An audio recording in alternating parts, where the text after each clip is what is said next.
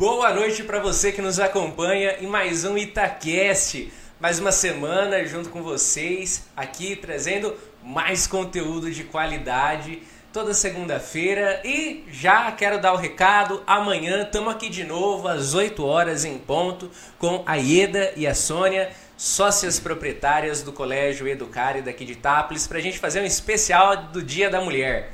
Então, vocês que estão aqui com a gente já são extremamente convocados para amanhã estar tá com a gente em mais uma live especial, uma entrevista especial de Dia da Mulher.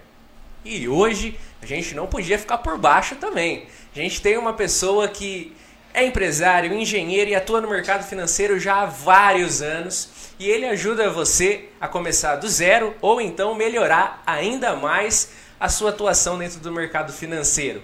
Hoje a gente vai tirar várias dúvidas com ele, Fabrício Lodi. Muito obrigado pela aceitação do convite. Seja muito bem-vindo ao Itacast. Poxa, eu que agradeço. Só vou falar, se tiver aqui Palmeiras não tem mundial no chat, eu vou embora. Por isso que eu vou deixar o celular aqui do lado, tá?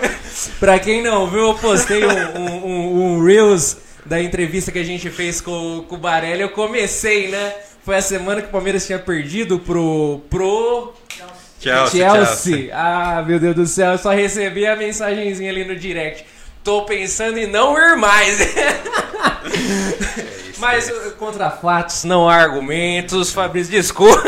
Não, a gente precisa manter a, a, história, manter o movimento. A imprensa esportiva precisa ter assunto, né? Os rivais. Senão acaba o assunto. Exatamente. Eliseu, obrigado pelo convite, pessoal, Carlinhos, todo mundo aqui. É um prazer, é uma honra muito grande, né? Estar tá aqui com vocês, aqui em Itápolis, na minha cidade natal. É, poder vir aqui dividir um pouquinho de experiência, contar aí um pouco de caso. Assim, e o jeito que eu sempre gostei de falar desse assunto sempre foi em mesa de bar ou num churrasco. E aqui a gente está numa mesa, temos o nosso aperitivo, então acho que vai ser um papo super legal aqui sim, tá? Cara, que bacana. Ó, aqui sua, sua água. A gente tava. A gente estava aqui conversando antes e, e falando sobre mercado financeiro já e tudo mais e falando sobre a, a loucura que às vezes é o mercado financeiro, né? Cara, desde quando você resolveu se envolver no meio desse, desse furacão? Vamos lá, vamos, vamos como fala o Jack Stripador, vamos por, vamos por partes, né? Então eu em 95, né? Uh, na verdade eu trabalho, eu cheguei a eu nasci aqui, aqui em Itápolis, estudei até o terceiro colegial aqui em Itápolis, né? Meu pai, minha família tinha empresa, né? A Corpel, ali em frente à rodoviária. Completa 47 anos esse, esse mês agora. E então eu já vivia no meio de empresa, vamos falar assim, mas eu sempre tive o sonho de estudar fora, fazer engenharia, eu gostava muito de exatas. E aí em 95 eu fui embora. Né? Fui para São Paulo, fui estudar. É, cheguei a morar fora do país um tempo para fazer uma extensão, tudo, e eu voltei, né? E no final de 98 e comecei de cara já a estagiar, né? É, voltei, né? A, comecei a trabalhar numa multinacional Nossa. e e aí numa das primeiras reuniões que eu participei, né? A filial, a, a, a matriz é nos Estados Unidos, no estado de Indiana, né? Columbus. É, e numa das primeiras reuniões que eu participei assim, com, com, a gerência, com a diretoria, eu assim, não, porque o que está prometido para os shareholders, né? É, shareholders, assim, poxa, shareholders, né? É, é, seguradores, né? Detentores de ações, os acionistas, é isso aqui, então é, nós temos que fazer, temos que entregar esse número. Então eu comecei, poxa, a empresa é lá nos Estados Unidos, eu estou numa filial aqui no Brasil, tá todo mundo trabalhando aqui para entregar alguma coisa lá para o acionista, né? para alguém que tem um pedacinho daquela empresa, né? Então eu falei, poxa, esse negócio parece ser interessante, né? Como é que funciona essa história de, de acionista, né? De empresa, de, de bolsa, né? De, assim, a gente conhece muito como bolsa de Sim. valores, né? Fala assim. E eu comecei a pesquisar. Naquela época não tinha internet, tinha malemar começado em 95. Caramba! é, então eu comecei, e aí por intermédio, também de uma itapolitana, a doutora Vilma Monteiro, é, eu, ela, ela tá, já ela morava em São Paulo há muito tempo, né, a dentista lá, e eu falei que queria conhecer bolsa, queria conhecer bolsa, e ela, por intermédio de um outro dentista, falou: olha, consegui um contato com você numa corretora, e é para você ir lá tal dia e tal hora para conversar. Caramba, eu... que demais! É, aí eu saí, sentei, cheguei lá, um senhor me recebeu dentro da corretora. Conversamos quatro horas. Então ele me explicou, eu vou contar coisas que ele me contou na época, né, que me moldou. E eu saí de lá, decidi, falei, não, decidido, esse é o caminho que eu quero seguir. E talvez que muita gente não conheça, ou agora com o advento da internet, com essa popularização que aconteceu com o mercado financeiro, deva conhecer. Essa pessoa era nada mais, nada menos do que o seu Luiz Barsi, que é o maior investidor pessoa física do Brasil. Nossa. E eu, de repente, estava lá na frente dele, não sabia, conversei essas quatro horas comigo, senão, se eu soubesse, talvez eu não teria nem ido, ou teria ido tremendo, né? E ele me deu assim uma aula que foi melhor do que os cinco anos da faculdade, do estágio que eu fiz na Inglaterra. Nossa. Foi assim, e desde aquele dia, novembro de 99, foi quando eu comprei a minha primeira ação e me apaixonei. E dali eu fui construindo né, essa, essa, essa, esse hábito né, de investir em empresas, de buscar participação em bons negócios, em grandes projetos, né, para criar aí a, a minha aposentadoria lá na frente. Aí a gente explica um pouquinho mais isso aí. Que demais, em novembro de 99, 99 mês e ano que eu nasci, cara. Sério? Sério, agora nunca mais vou me esquecer que você começou junto com o meu nascimento. E cara. a primeira ação que eu comprei era de uma empresa que produzia maçã, chamava Razip Agropastoril, uma empresa que depois foi comprada pelo grupo Randon. Ah, acho que eu paguei na época 4 centavos por uma ação da companhia. Nossa! É, aí já vendi por 7, falei assim, nossa, já ganhei quase 100%. né? É, e era, foi uma coisa interessante. Na época eram 900 reais, né? Eu juntei um, o salário que eu tinha lá do estagiário, tudo. Olha, a primeira compra que eu fiz acho que foi 900 reais. Se a gente trouxer para o dia de hoje, né? Eu te, peguei minhas economias e comprei. Para a data de hoje seria mais ou menos o equivalente aí, se corrigir pela inflação, mais ou menos uns 4, 5 mil reais. Assim. Nossa, então cara. foi, agora eu vou nisso. E aí me apaixonei, me apaixonei e... Que incrível. E, e, por exemplo, naquela época, hoje em dia a gente vê muito, estamos no YouTube, já chega propaganda, ah, compre ações, não sei o que, tal de corretora. Tá. Como que você comprou uma ação? Naquela época? Como que era? Como tá. que se comprava? Então, assim, é, realmente era um pouco mais complicado. Né? Não era o que era mais complicado, era mais trabalhoso. É, Para abrir conta na corretora mesmo levava aí de 10, 15 dias. Era uma burocracia grande, né? Porque vai documento, traz, traz documento, manda por SEDEX, volta, aprova, aí manda o dinheiro. E ainda em 99 estava começando o tal do home broker, né? Que é o corretor caseiro, né? Que seria a versão das corretoras para o internet banking, para o aplicativo do banco. Mas ainda assim eu decidi, vamos lá. Então eu não tinha tanto acesso à informação. Você tinha as cotações no jornal, Nossa. ainda, né? Então você tinha uma página inteira, mil dias, assim, todas as ações. Você via quanto que tinha sido no dia anterior.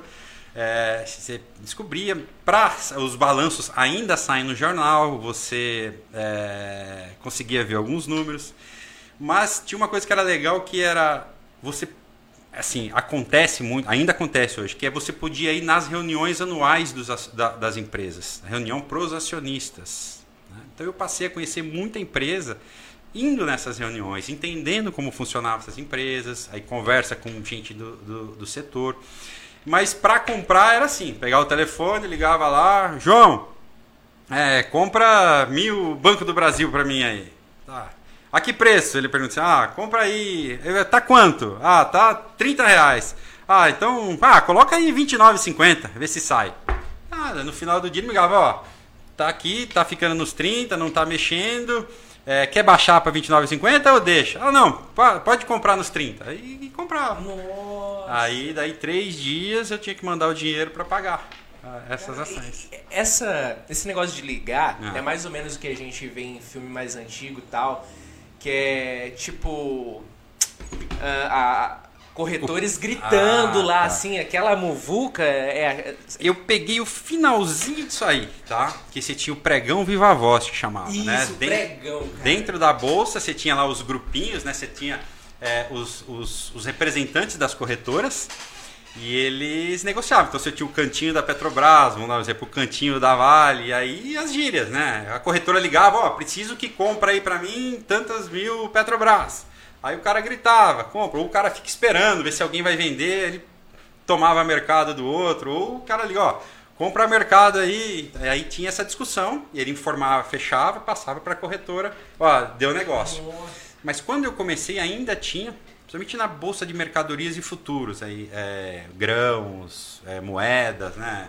é, ainda tinha o pregão, mas se, eu, se não me falha a memória, o da bolsa mesmo já tinha parado, já era o Mega Bolsa. Já era a própria corretora conseguia comprar pelo aplicativo. Nossa. Então, um mercado que, assim, pô, trouxe tecnologia e implementava tecnologia já desde o início Era, do negócio. Evoluiu bastante rápido. Isso agilizou muito, né? Também, é, por um lado, né? Trouxe até mais volatilidade para o mercado, né? Esse movimento mais frenético de preço, porque ficou muito mais fácil comprar e vender. Sim, né? E era, e era engraçado nessa época que eu, aí eu comecei a ter o hábito de visitar muito a corretora, para ir lá conversar, conversar, porque na época a corretora que eu abri conta, a Elite, é, então era uma mesa gigante, né, assim, compridona mesmo, ficava todos os, os, assessores, né, as pessoas que podiam colocar ordem, é, ou com, executar a operação que eu dava a ordem, eles ficavam todos reunidos. Então eu ficava ali acompanhando durante o dia o que acontecia. E também tinha uma salinha onde eles puxavam uma extensão e tinha uma televisão, que ficava passando as cotações. E, e, é engraçado que assim como, por exemplo, no jockey, quando você vai lá, tem aquele pessoal que fica na televisão apostando em cavalo, tinha naquela sala uma garrafinha de café, uns biscoitinhos, e tinha alguns aposentados que iam lá e ficavam olhando né, a cotação. Aí ele via esse preço, ele lá abria a porta e falava assim, ó, compra tanto. E fechava a porta e andava assim, agora vende tanto.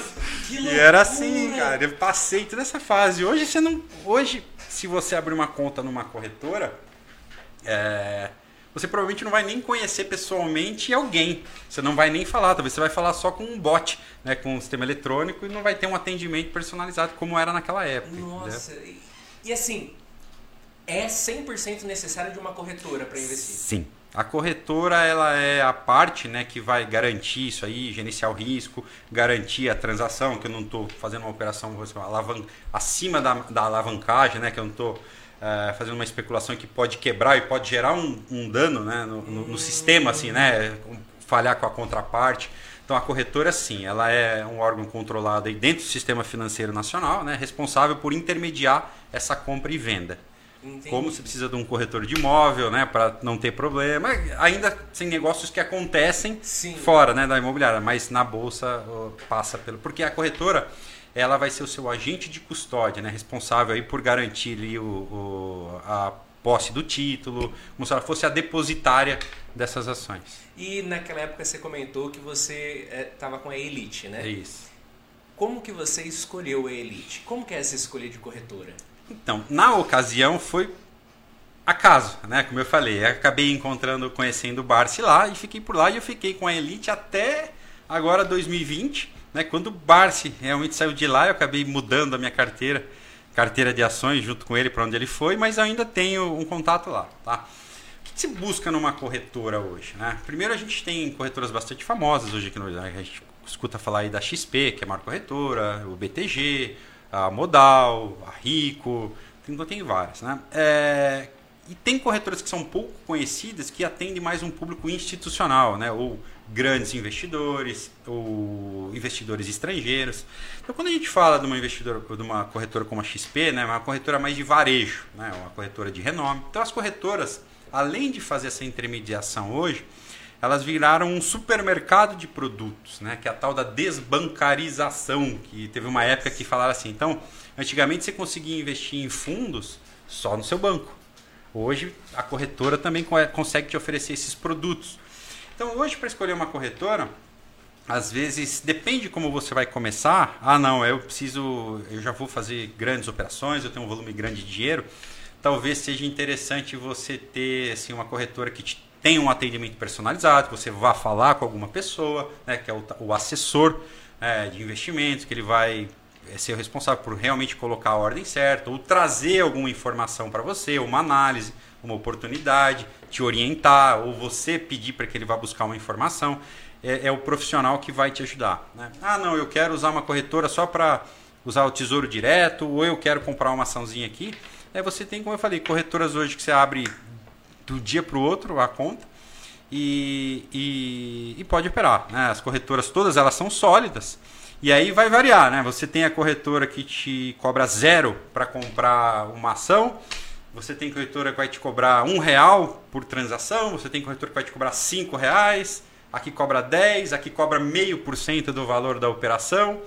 E aí você vai entender é, o que, que ela me oferece por zero reais. O que, que ela me oferece quando ela me cobra meio por cento. Que tipo de atendimento, que tipo de, de necessidade que eu preciso. Ela, é, é, essa de zero, ela supre a minha necessidade. Se eu precisar numa operação que está errado ou num movimento que eu preciso fazer, ela vai me resolver. Eu vou ter que entrar num chat e um bot. Então vai da necessidade né? e, e da complexidade da, da operação que você quer fazer. Entendi a gente ouve muito falar hoje em dia, tem aquele negócio do touro de ouro e hum. tal. A B3 é uma corretora? O que é a B3 lá em São Paulo? A B3 é a Bolsa Brasil Balcão. Agora a ordem é assim: Brasil Bolsa Balcão. É, a ordem dos tratores não afeta o viaduto, tá? A B3 é a bolsa. A B3 é o supermercado. Aquela é a bolsa. É, aquela é a bolsa. É, a B3 ela é uma empresa hoje, né? É também que tem ações listadas na bolsa. Então, no Brasil, a B3, a bolsa, ela é o supermercado das empresas, né? Ela é a via por onde as, a, as empresas em geral tá? é, vão buscar dinheiro, vão abrir o seu capital para poder aí dividir o lucro e ou os riscos com quem quer ser acionista. Né? Então ela é, ela é literalmente ali o, o, o, o, local de negociação. Né? E as corretoras são os agentes que vão trabalhar ali para fazer essa intermediação. A porta de entrada para o mercado de capitais, então, de uma empresa é a bolsa. Aqui no Brasil nós temos só uma bolsa hoje. A gente já teve aqui a bolsa, já teve a bolsa do Rio que quebrou, depois foi incorporada pela, pela B3, mas nos Estados Unidos, outros países, nos Estados Unidos a gente tem mais de uma bolsa, então é normal. Mas o nosso mercado, eu não sabia disso, cara, é. que dá para Pode, pode, pode, Então você tem empresas do Brasil que decidem abrir, por exemplo, capital lá nos Estados Unidos, porque eles acham mais interessante Nossa. pelo tipo de investidor que ele está buscando. E aí pode existir existe concorrência entre as bolsas, né? Porque custa para uma empresa abrir o capital. Né? Então, é, é, só que aqui no Brasil o nosso mercado ainda, ele apesar de a gente estar tá chegando a quase 5 milhões de CPF na bolsa, Nossa. ele é muito pequeno, perto de 200 milhões de, de, de habitantes, né? Sim. É, então, é, é, é uma bolsa pequena, acho que o mato é muito alto, tem muito espaço para crescer, e quem sabe um dia. E esse, e esse é um dilema, né? Que o mercado fica assim, os, os investidores da empresa B3, que é a, a dona da bolsa, ficam, ai meu Deus, será que vai vir outra bolsa? As ações dela caem. Ah, não, não vai vir, as ações sobem. Ah, então, esse é um dilema. Caramba, a gente Hoje ela tem esse monopólio.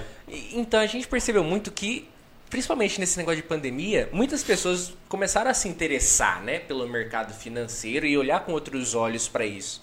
Que eu não sei, eu já não. Ah, minhas finanças, particularmente falando, já nunca foram de bancos, essas instituições que a gente fala, ah, lá, tá na rua do banco, que antes a, as pessoas só tinham, tipo, o conhecimento de banco para investir, né? Exato. Ah, onde tá seu dinheiro? Ah, tá rendendo. Aonde? Na poupança. E, assim, hoje a gente vê, não é segredo mais para ninguém, que não há só o banco, né? Você comentou isso já.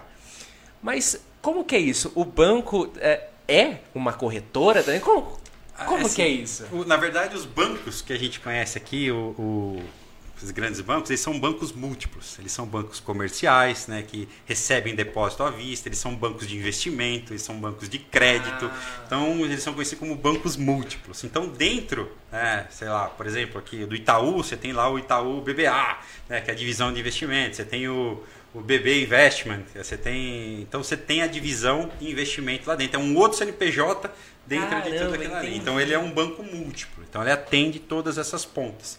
E aí quando começar as entidades corretoras começaram a, a, a nascer, né, a tentar fazer esse movimento de tirar né, o cliente do banco, ó, vem cá que eu vou te dar mais opção de produtos, outros fundos, outros meios e também as ações a um custo menor, sem taxa escondida. Aí começou esse barulho aí e hoje muitas corretoras estão virando banco, né? Nossa. É o Banco XP, o Banco Modal, que eram corretoras Sim, e foram fazendo isso aí. Caramba, é um movimento contrário agora. É, né? Então hoje você pode, sim, se você tem uma conta em qualquer desses bancos, né? Itaú, Bradesco, Santander. É, o Bradesco é a Ágora. Uh, o Banco do Brasil é a BB Corretora. Você pega no Itaú, é a, o Itaú Corretora. O Santander é a Toro. Então, se eles têm as suas próprias corretoras também, que você dentro do próprio ambiente do banco, se você tiver lá no seu internet bank, você lá provavelmente tem como acessar e começar a investir também.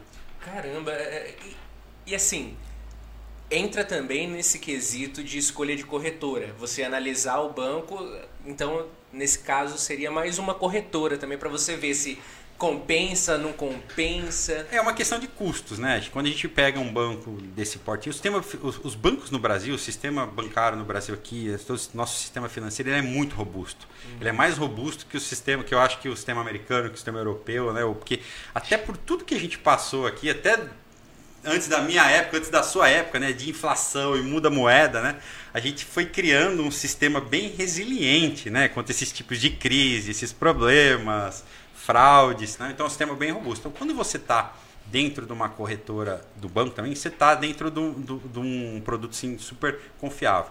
O que acontece, infelizmente, é que quando você está comprando ações, você está tirando um intermediário da jogada. Né? Porque quando você compra um fundo de ações, você está pagando para alguém tomar conta disso aí. Então você tem a tal da taxa de administração. Hum. E quando eu compro direto, eu, eu só pago minha corretagenzinha de um real, de cinco reais. Então os bancos por muito tempo não estimularam. Né? Olha, olha boa, como é legal, você pode investir aqui nas ações do próprio banco. Né? Não, porque não era interessante.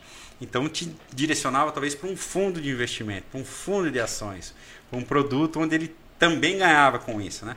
E mesmo as corretoras dos bancos, ainda hoje está mudando, depois que nasceram esse, nasceu esse monte de corretora fora, hoje eles estão começando a baixar também. Agora a corretagem é mais barata, a corretagem é mais barata, para tentar, bom, já que é inevitável, vamos entrar na briga também, né? Cara, é quase que assim, literalmente um livre mercado. A concorrência faz é, com que faz. preços baixem para você sim, poder sim, ser cliente sim, deles. Sim, sim.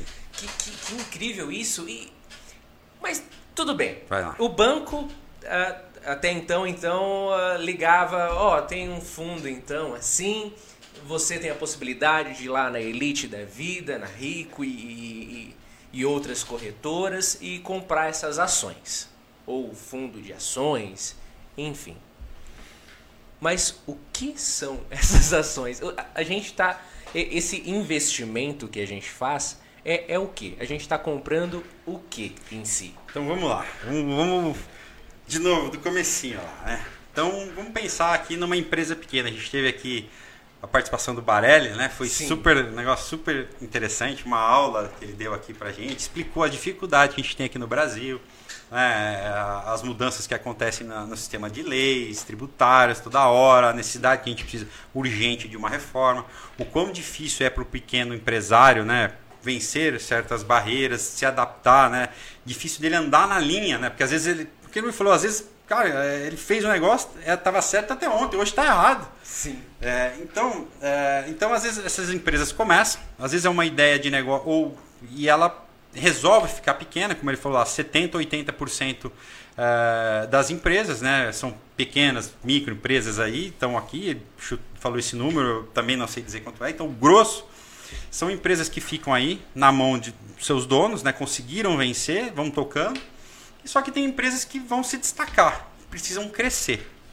Né? E todo dia que ela tem que tomar uma decisão. O que, que ela faz com esse capital, com esse dinheiro, com dinheiro, né? Ela tem que investir no melhor projeto, é, tentar buscar. E chega uma hora que ela vislumbra algum ponto de crescimento né? e que ela precisa de mais dinheiro. E aí ela tem algumas opções para buscar dinheiro.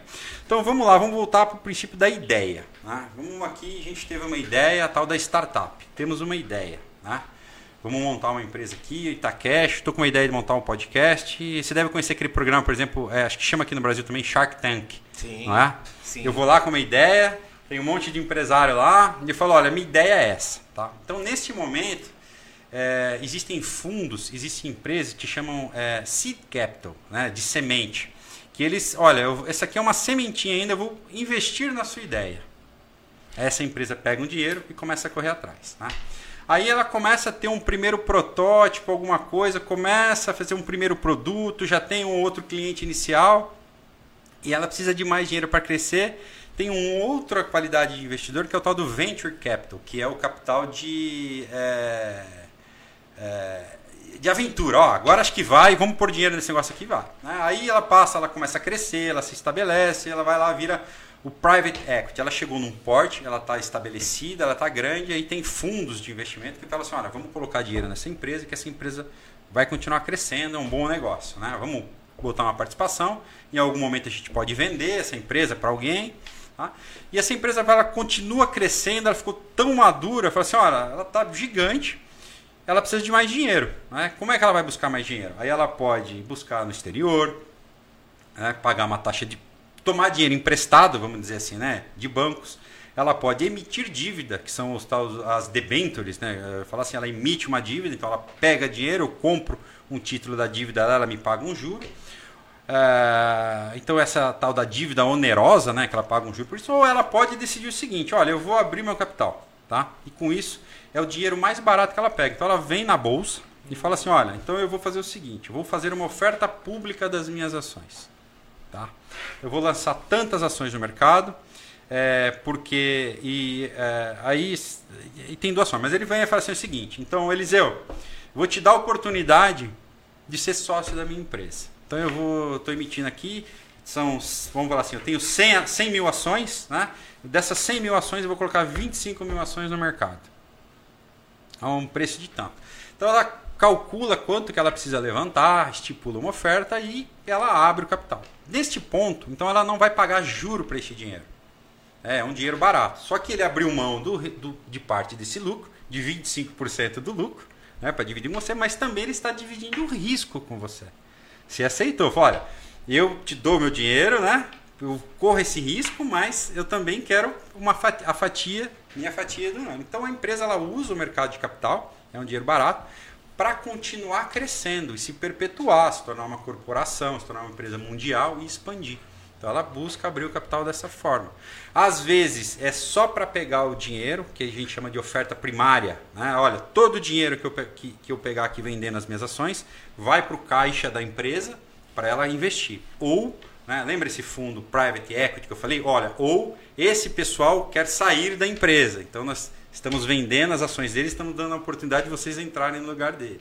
Tá? Que é, seria a oferta secundária de, de ações. E aí a empresa, a partir desse momento, né, do IPO, essas três fa uh, famosas letrinhas aí, ela está com o capital aberto.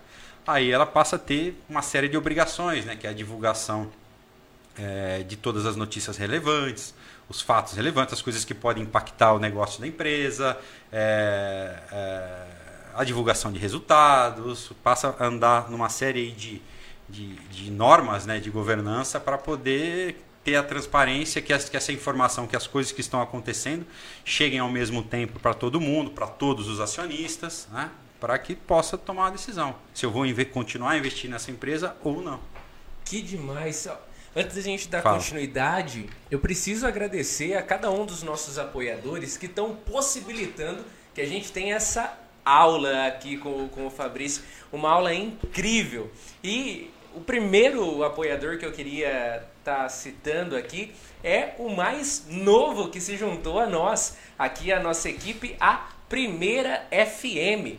A rádio daqui da nossa cidade, a Primeira FM 99,9 FM. Todo, toda a equipe de profissionais que estão aí o dia todo transmitindo informações de qualidade, com credibilidade, músicas de qualidade, tudo para o município e para nossa região ao Bilão, ao Fernando, a toda a equipe, equipe que já teve aqui, o Edson Júnior, o Wellington Vitor já estiveram por aqui, muitos outros virão, tenho certeza, nossos grandes amigos da Primeira FM. E também, a gente não pode deixar de, de dizer da Cristo Rei Atacado, da Cristo Rei Distribuidora de Alimentos, eles que atuam aqui na nossa cidade, vendem produtos de qualidade e vendem também um produto daqui da nossa cidade chamado Itabom o Guaraná daqui da nossa terra. Então, a Cristo Rei, distribuidora de alimentos e ao Guaraná Itabom também se estende o nosso muito obrigado. Primeiro, é claro, por estarem prestando um serviço de extrema qualidade, levando o nome de Itápolis para municípios vizinhos, também por estarem fazendo parte desse nosso projeto chamado Itaquest. Vou interromper, mandar um abraço pro pessoal da Cristo Rei. Além de clientes, né, o, um dos donos, o Fernando Lodge, é o meu tio, né? Irmão olha do meu só, pai. que legal, não sabia. Abração pro meu tio Fernando. Caramba, olha que demais, cara. A, a gente tava lá, ó, o pessoal, eles fizeram uma live recentemente, fizeram um sorteio e tudo mais para clientes. Nossa, Foi incrível, bombou. Foi a, aqui, a, foi a nossa equipe do Itacast que foi lá prestar o serviço para eles. Empresa nota 10, a gente tem a oportunidade de conhecer tudo por lá. Incrível mesmo o trabalho que eles prestam por lá. Cara, literalmente, é se tornar sócio da empresa. Literalmente. Então, aí, a partir do momento que você compra uma ação, né? É, clicou hoje lá, clicou o botão, colocou a senha, escolheu lá, olha, vou comprar uma ação. Né? Hoje tem ações aqui no Brasil que custam menos de um real, até ações aí, por exemplo, uma ação da Vale hoje estava aí sendo negociada a 100 reais, 104 reais. Né? Não quer dizer que a de 80 é barata, a de 80 centavos é barata, que a de 100 é cara, porque tem muito a ver com a quantidade de ações que a empresa emitiu. Né? Eu valho, se ela vale 1 milhão, ela dividiu por 10 ações, cada ação dela vale 100, 100, né? 100 mil. É. E se ela, ela vale um milhão e emitiu um milhão de ações, vale um real a ação. É, tem a ver com a quantidade de ações que ela emitiu. Ah, né? entendi. Então não quer dizer que você olhou duas, nossa, essa é muito mais cara que essa. Não, tem a o ver. O tamanho da fatia. É, exatamente. Então tem a ver com a quantidade de ações. Então quando você compra uma ação, literalmente você se tornou sócio. A partir do momento daquele clique, hoje as ações elas são é, escriturais e nominativas. Como assim? Eu não recebo mais um certificado. Quem é sócio aqui do Clube de Campo, das Antigas, tem a, o título. Eu sou sócio proprietário do clube, eu tenho um título lá escrito atrás. Antigamente era assim as ações também. Então você levava tempo para negociar. Hoje não, ela, ela é um recibo eletrônico, automaticamente dentro assim, da composição acionária da empresa, seu nome está lá, o Eliseu é acionista. E, e, a partir desse momento você passa a, a, a, a participar dos eventos societários, né? que é o que eu mais gosto, por exemplo, da é, distribuição de lucros. Né? Então, uma empresa, ao final do período ou a cada três meses, ela apura o seu resultado. Isso quando uma empresa já está estabelecida, né? a gente fala em empresas de valor, empresas que já estão consolidadas, já se, seu modelo de negócio já se provou, ela pega, bom, eu tive um lucro, parte do lucro eu vou reinvestir para continuar crescendo, parte do lucro eu vou distribuir para os acionistas. Aí ela paga um valor por ação. Olha, estou distribuindo um real por ação. Se você tiver 10 reais, vai cair 10, reais na, 10 ações, 10 reais na sua conta. Se você tiver 100 ações, 100 reais na sua conta. Então, desta forma, você, como dono daquela empresa, recebe a sua fatia do resultado aí mensalmente, trimestralmente, ou no semestre ou no ano. Então, você cria uma renda para você. E, e, e, se eu decidir não ser mais sócio dessa empresa, eu posso vender livremente essa ação? A hora que você quiser. Inclusive existe né, uma categoria de investidores ou de especuladores que é chamados os day traders. Tá? O day trader é uma pessoa que ele. um, um tipo de, de, de é, player do mercado, de agente do mercado, é, que ele entendeu que essa ação tá 10 agora, fala, mas eu acho que o mercado aqui vai ficar bom, no final do dia acho que eu consigo vender por 10 e 20. Então, ele compra, a hora que chegou 10 e 20 ele já vende. Olha, se for a 10 e 20 eu vendo, só que se cair para 9,90 também eu vendo, na hora. Então, eu posso comprar em terminar de comprar já posso vender, é instantâneo. Nossa, é instantâneo. Caramba. Hoje é instantâneo.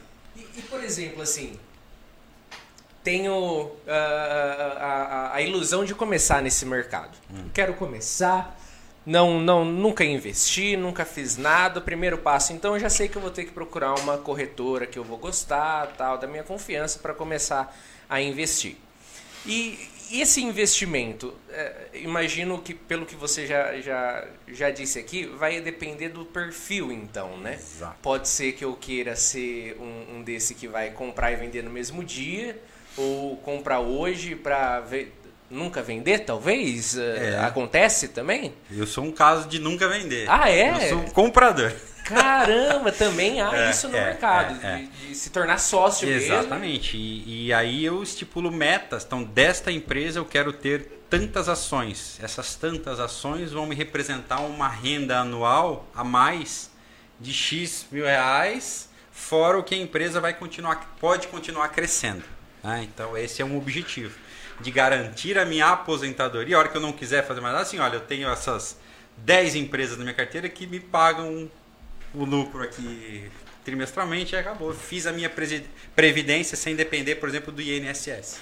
Então, por exemplo, dos de nós famosos CLTs da ah. vida é descontado lá nosso INSS, depende aí a, a, a, o seu registro vai descontar aí uns 100, 200, vai, vamos pôr um 100. Se eu colocasse na minha mente, não quero mais CLT na minha vida. Eu investindo 100 reais por mês, vira alguma coisa? Vira, porque você tem um efeito que é o chamado juros compostos, né? A oitava maravilha do mundo. Né? Então, porque 100, é, aí se você recebe 10% ao ano em cima daquele 100, virou 110. Aí mais um ano é, é mais 10%, só que agora em cima de 110, então vai ser 121. Aí, é, aí virou 100, então é em cima de 120, aí vão ser 134 e assim vai. Então ele começa numa curva assim, de repente quando você passa uma fase, ela vira uma curva quase que exponencial. Então, mais importante do que quanto é quando. Ah. O quanto antes você começar, o menos você precisa ir começando para ter esse efeito. Né? Enquanto mais eu vou chegando lá na frente, eu preciso já partir de um montante maior para poder capturar logo esse efeito exponencial. Né? Então, por exemplo, a minha filha fez 7 anos agora em janeiro, ela ganhou as primeiras ações dela. Nossa, que porque incrível! Porque eu imagino que de 7 aos 17, eventualmente, quando ela estiver indo perto da faculdade, né, todo esse efeito do crescimento da economia, das empresas, mais o dividendo, né, o lucro que ela distribui, que você recompra, é, eu sou capaz de afirmar com 99,9% que eu já garanti a faculdade dela, com esse aporte único que eu fiz agora, daqui a. 10 anos, anos só? É, Mas, que convenhamos, é um tempo pequeno. É, porque as empresas. É, ela, o ciclo da economia vai continuar mudando, né? Lógico, eu tentei buscar uma empresa que no momento eu entendia que ela estava é, descontada com um potencial de crescer no longo prazo, num momento de turbulência que a gente está vivendo, né, que o dinheiro foge desses ativos de risco.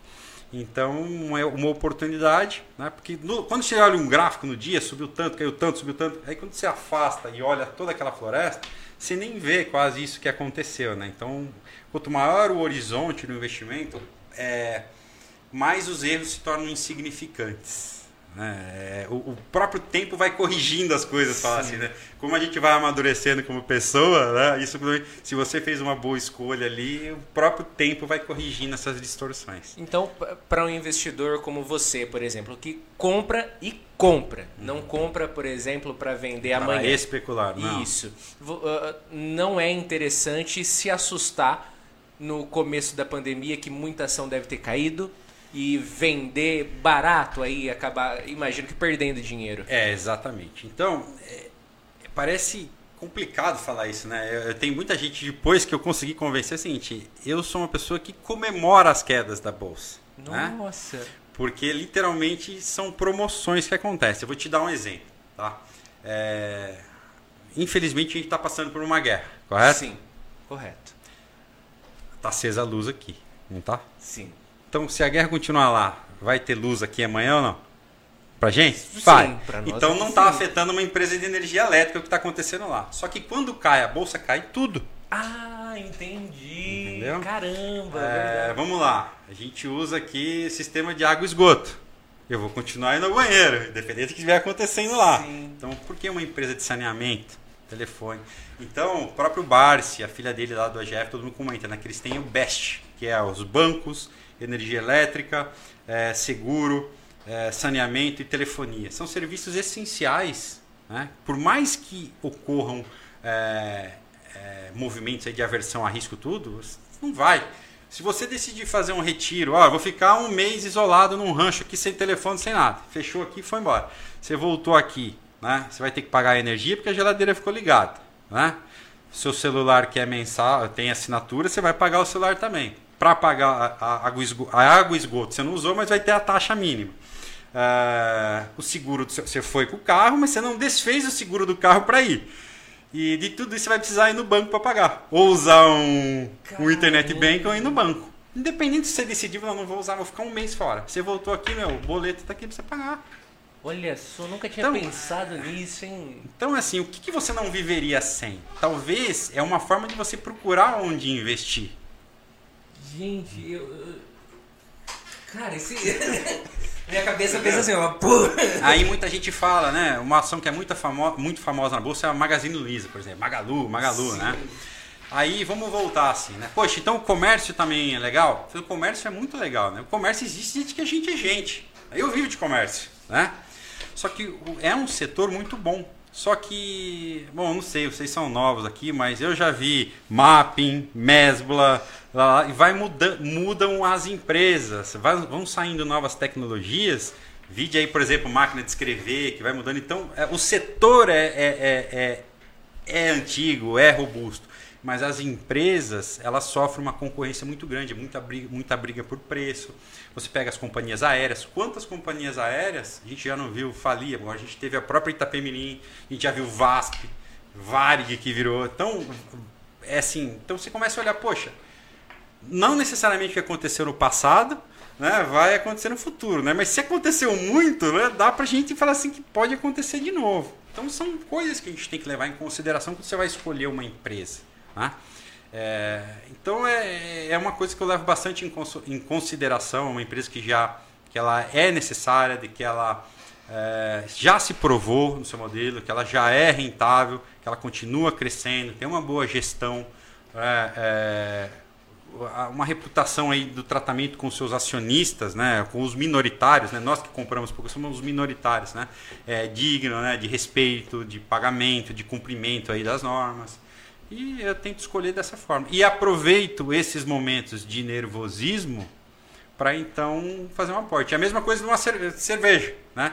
Aí você, quando você começa a acompanhar essas empresas, né, entender como é que ela ganha dinheiro, o que, que afeta, se a inflação subir, o que vai acontecer, se a inflação é, cair, se subir o juros, se o dólar subir, se o dólar cair, né, se for tal político, se for tal partido, você começa a entender isso. É a mesma coisa quando você está acostumado a tomar aquela sua marca de cerveja. Você passa lá, a sua cerveja está R$ reais no supermercado. Tá? Aí, não sei porque, está chegando perto da Páscoa, você passou, está R$ 7,50. Você fala, ah, cara, por 7,50 eu não vou tomar essa, vou tomar aquela outra ali que é mais talvez compense mais. Eu vou para outra. Ou, né, você passou ali, pô, tá 3,50. Fala, ah, meu, hoje eu não vou levar uma, eu vou levar uns três fardinhos, velho, vou botar. Sim. Então é isso mesmo, você começa a entender isso aí. E numa empresa, quando você vê a gente costuma falar o valor intrínseco, né? Realmente quanto vale aquela empresa em relação ao resultado que ela entrega. Então imagine que ela, conforme ela vai crescendo, o preço dela deveria acompanhar uma linha reta. Só que essas mudanças do mercado faz com que isso aconteça. Momentos de euforia, ela fica mais cara, todo mundo vai lá. Momentos de nervoso, ela tá negociando, ela passa a negociar abaixo do valor. E eu tento, a gente tenta encontrar esse momento. Quando a cerveja que eu gosto está por 3 e não por 5. Aí eu, eu vou lá e compro mais um pouquinho.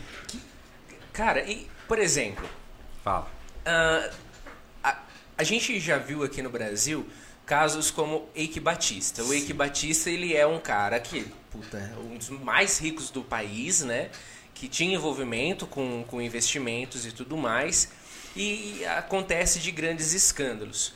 Uh, esse, por exemplo, pessoas como ele, que acabaram, que se endividaram, quebraram e tudo mais. Ele era um investidor que deu errado ou Tipo não, assim, ele era um empresário. Ele, ele criou um empresário. o grupo X, né? Tinha a OGX, a, a, minera, a MMX, só que ele disse hoje assim que ele praticamente deu um golpe. Né? Ele vendeu o sonho e criou uma narrativa muito interessante, né? Conseguiu captar muito dinheiro, vendeu uma expectativa de resultado desse, dessas empresas é, muito assim interessante, né? Então, um discurso de venda, de vendedor, e ele atraiu muito investidor. E aí o negócio não performou, né? As, os resultados não vieram, vieram os problemas e as empresas foram à falência. Foi tipo, ele abre para o mercado, esse, esse dinheiro que ele pagaria pouco entrou e ele não entregou Não conseguiu. Quem comprou a ideia, de, assim, comprou a ideia de dividir o lucro e acabou dividindo, levando, ficou com risco, né? E, então, hoje, isso Acontece? É fácil Você, de acontecer? Não, é mais difícil de acontecer, né? Porque hoje o mercado cresceu demais, né? A gente tem excelentes casas de análises aí que, que fazem um, um papel muito interessante de avaliar empresas, gerar relatórios, essas gestoras de fundos, né? Que investem em empresas, de fazer um trabalho de diligência muito interessante, né? O caso mais recente que a gente tem aí, por exemplo, foi o do IRB, né? Que é o Instituto do Resseguro do Brasil. É, é uma empresa aí que vinha muito bem, era super queridinha, aparecia na imprensa, assim, na, no noticiário especializado, todo mundo falava como uma excelente pagadora, as melhores margens de lucro do segmento, até do mundo, se quando a gente comparasse. né? E uma dessas casas de análise é, falou assim, olha, estamos, não concordamos com esses números que a empresa tá, tá, está apresentando, achamos que tem algo errado e começou a questionar. Isso virou um super rumor no mercado, né? um super barulho no mercado, muita gente duvidando, até porque Itaú, Bradesco eram sócios dessa empresa, eram acionistas dessa empresa também, né? Minoritário, mas estavam lá, eram acionistas de referência, né? tinham grandes ações. Então, assim, poxa, como é que isso ia passar batido por um Itaú, por um Bradesco, por exemplo? Né? E realmente tinha fraude dentro da empresa. Né? A administração da empresa deu um jeito de manipular os resultados, porque eles ganhavam, por exemplo, pela valorização das ações. Então, se eles conseguissem fazer com que as ações subissem, o salário deles era maior. E eles foram criando uma coisa até que foi descoberta. Então, é, na verdade, assim, hoje pode acontecer ainda, pode acontecer mas tem se tornado cada vez mais difícil, né? E principalmente e assim, e quanto mais consolidada é uma empresa, mais é, mais difícil acontecer, né? Mas quando começa a aparecer muitas empresas assim, é, que ainda tem pouco histórico, precisa um pouco mais de atenção, buscar um profissional na área, entender.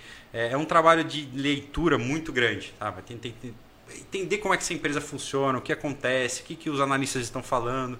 Aí tem aquela história assim, de repente parece que está todo mundo otimista, todo mundo pessimista, uns gostam, outros não gostam, e você vai fazendo a sua avaliação no meio de toda essa informação. E, e o eu investidor, eu preciso fazer uma avaliação minha do que eu acho, ou eu posso, dentro da corretora, eu compro uh, o que eles falam, posso confiar ou, ou eu vou por. Poder por você eu... pode. Mas concorda, não tem aquele ditado aqui que é o olho do dono que engorda o porco, né? Sim. Não, quanto mais você conhecer o processo da empresa, como ela ganha dinheiro, como é que vão andar, o andamento desses projetos, né? Do que está acontecendo, mais confiança você vai ter num movimento de pânico, por exemplo, como o do Covid. Né? Então, vou te dar um exemplo. É, eu, na, teoricamente, eu compro ações todo mês. Eu separo parte do meu, do meu, do dos meus rendimentos, né? ou dos dividendos que vêm das empresas, ou do meu Prolabore. Né? Separo uma parte e compro ações. Né? Eu vou tentar comprar das empresas que eu acompanho, as que estão mais descontadas, ou a melhor do momento ali que eu estou vendo, né? quando eu estou buscando a minha meta. Por exemplo, setembro de eh, 2019, que foi quando os juros no Brasil estavam caindo? É, a economia estava bombando, só se falava em bolsa. Pô, agora a renda fixa não está dando nada, eu vou para a bolsa. E eu, tinha, eu tenho até casos aqui, tá? Porque que teve gente que, por exemplo, dezembro de 2019, foram lá, foi, comprou ações, tudo. E aí, fevereiro, março, pumba, veio a Covid e as coisas. Foi a maior, a queda mais rápida da história da Bolsa Brasileira, caiu 50% aí em poucos dias, né? É, e, por exemplo, aí eu vou te dar um exemplo. Desde setembro de 2019 até o Covid, eu não consegui comprar nada. Porque eu tinha o dinheiro, eu olhava assim, cara, está caro. Está caro. Está caro. Então eu fiquei quase. Quanto que quando veio o Covid, assim, para mim foi uma festa. E, eu fui, e foi tanta tamanha festa que, assim, que eu queimei a largada. Né? Eu já comprei dentro de casa, ainda caiu mais um pouco. Tava louco. Então, é esse tipo de coisa. As, as, pessoas começam a ouvir, pô, pô, o Fabrício tem ações, tá ganhando dinheiro, o Eliseu comprou, ah, também vou comprar. Mas quando chegou nele, já está no ponto que esgotou o negócio. Então, muita gente vai assim. Então, muita gente, talvez, que comprou em setembro de 2019, provavelmente vendeu com 30%, 40%, 50% de perda em março e hoje os papéis já estão valendo mais do que estavam em dezembro de. Mas por quê? Eles não entendiam o que acontecia com aquela empresa. E se você olhasse ali, muita gente naquela época, em março, falava para vender. Não sabemos o que vai acontecer. Mas aí, hein? Se você conhece aquela história, pô, vai fechar o banco? Não vai. Vou ficar sem energia? Não vou. A internet? Não, vou ter que ficar em casa. Então eu vou usar o ar-condicionado, energia elétrica, vou usar a internet, vou ter que pagar minhas contas. E assim vai. Então, peraí. Né? Então vamos ver quem ficou barato e faz o movimento. Então quando você conhece, estuda, acompanha essas reuniões da empresa, hoje, essa foi uma coisa que o Covid trouxe de bom. Que antes eram presenciais, então eu tinha que sair aqui, eu ficava uma semana em São Paulo, torcia para ter duas ali, para conseguir ir numa num dia, em outra na, em outra reunião no outro dia, né, nessas reuniões, mas o Covid acabou que tornou elas todas online. Então, ah, putz, agora é uma facilidade. mas dá saudade, que tinha um baita de um coffee break, assim, Nossa, uma mesa farta. Que legal! Então você começa a, a, entender. Então, é o seu trabalho. Afinal de contas, assim, eu, eu tenho que ir na loja, eu tenho que. Eu, eu também, por exemplo, sou produtor rural, tenho que ir lá ver o que está acontecendo, tem que entender. Eu, dá para delargar né? e confiar que um analista que está ali dentro está é, julgando assim, o que é melhor para mim. Né? Então, se for para fazer dessa forma, talvez seja melhor você colocar num fundo de ações que tem um gestor que vai tentar performar esse, esse mercado. Então, e esse, assim, o fundo seria um catadão, assim. São é, várias. É, e... é, ele pô, é um fundo de ações, ele vai montar o que ele acha que é o portfólio ideal. Né, e vai tentar entregar um resultado que vai ser acima do Ibovespa, por exemplo, vai ser o referencial dele. O que, que é o Ibovespa? Sabe o que é o Ibovespa? Não sei, era isso que eu ia perguntar agora. Você falou Ibovespa, eu falei, o que, que é isso? O que é o Ibovespa, tá? O Ibovespa é um referencial. O Ibovespa ele é uma. Vamos, vamos dar um exemplo assim. Você acontece? Hoje a gente tem mais de 400 empresas listadas na bolsa.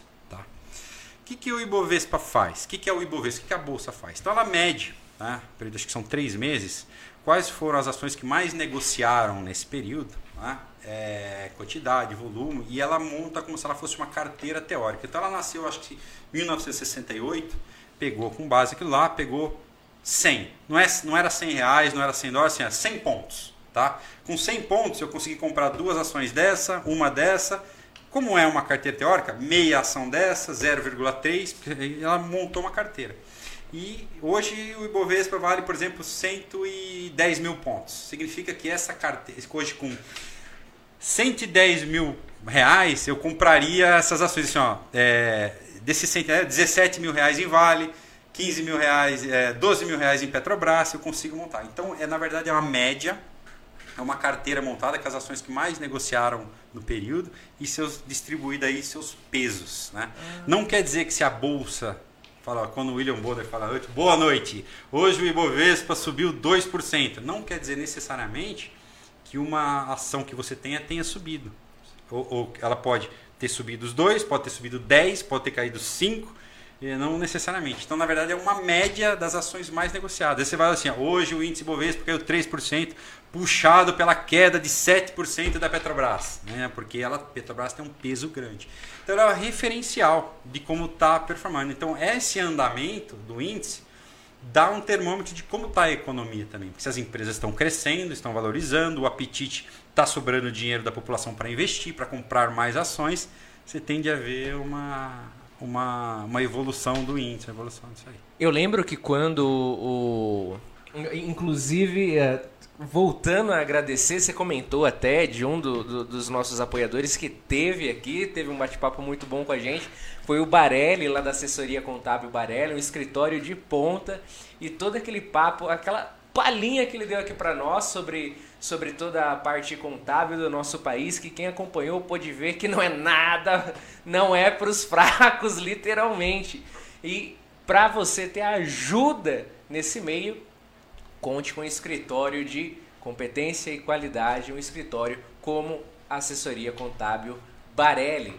E também, se você é uma pessoa que gosta de se valorizar, gosta de estar bem, tem dois lugares que eu quero te indicar. O primeiro é para você que quer chegar e ter o cartão postal seu, o seu sorriso lindo e uma temperança, uma tranquilidade de, de, de, de uma pessoa firme na fala e nos pensamentos. Eu te indico a Clínica Vitalis, com profissionais da saúde bucal e psicológica de ponta, que estão à sua disposição para te ajudar no seu dia a dia e nas suas necessidades e também a Gisele Sambini Semijoias, que tem um showroom preparado especialmente para te proporcionar uma experiência inesquecível com peças incríveis, relógios, pulseiras, anéis, colares, o que você imaginar que vai te tornar linda mulher. E lindo também, como eu, claro, é, você vai encontrar na Gisele Sambini Semijoias. Joia, não entendi as caras aqui da produção agora, mas peças de qualidade você encontra na Gisele Sambini Semijoias. Eu, eu ia te perguntar. Eu quero pegar um gancho do Valério, eu não vou deixar você Por favor, agora. faça. Então, por exemplo, faça. aí você vai me perguntar, mas por que você investe em ações, né, Fabrício? Tá? Aí você acabou de dar um exemplo, né? Falou da dificuldade do pequeno investidor. E isso foi uma coisa que, nessa primeira conversa que eu tive com o Barsi lá em São Paulo, né? Ele falou assim, Fabrício, a vida do empresário aqui no Brasil, isso o Varela falou assim, é muito difícil. É muito difícil, tá?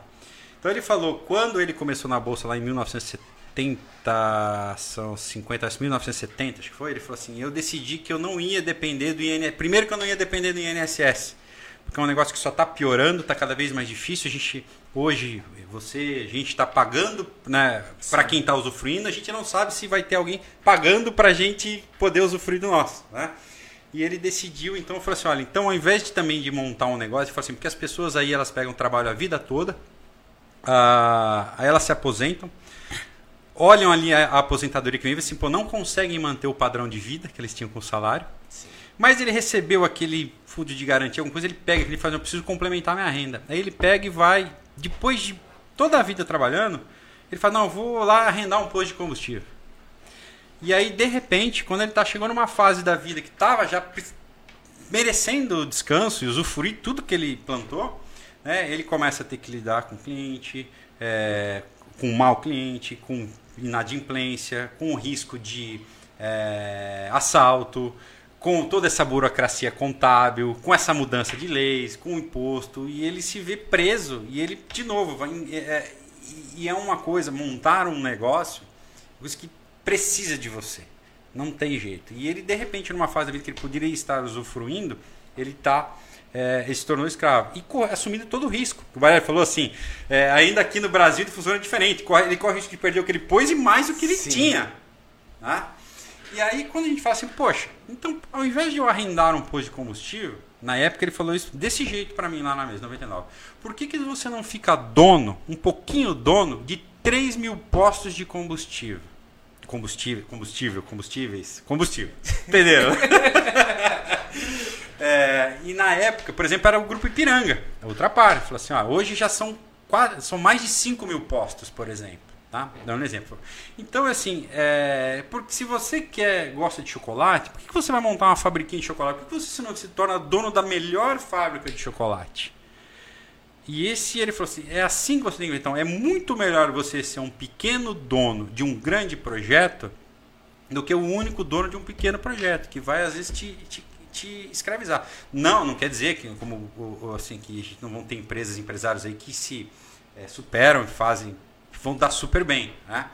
É, mas uma forma de você. Então, eu, eu, posso ter, como eu tenho a minha empresa, só que eu decidi também. Né? Ser, por exemplo, sócio do Banco do Brasil ser sócio da S Energia, é, ser sócio de algumas empresas. Assim, também gosto dessas empresas, né? não tive a oportunidade de fundar nenhuma, mas eu também quero colher parte, de, me beneficiar de parte de, de, desses, desses, é, desses projetos que estão acontecendo. Tá?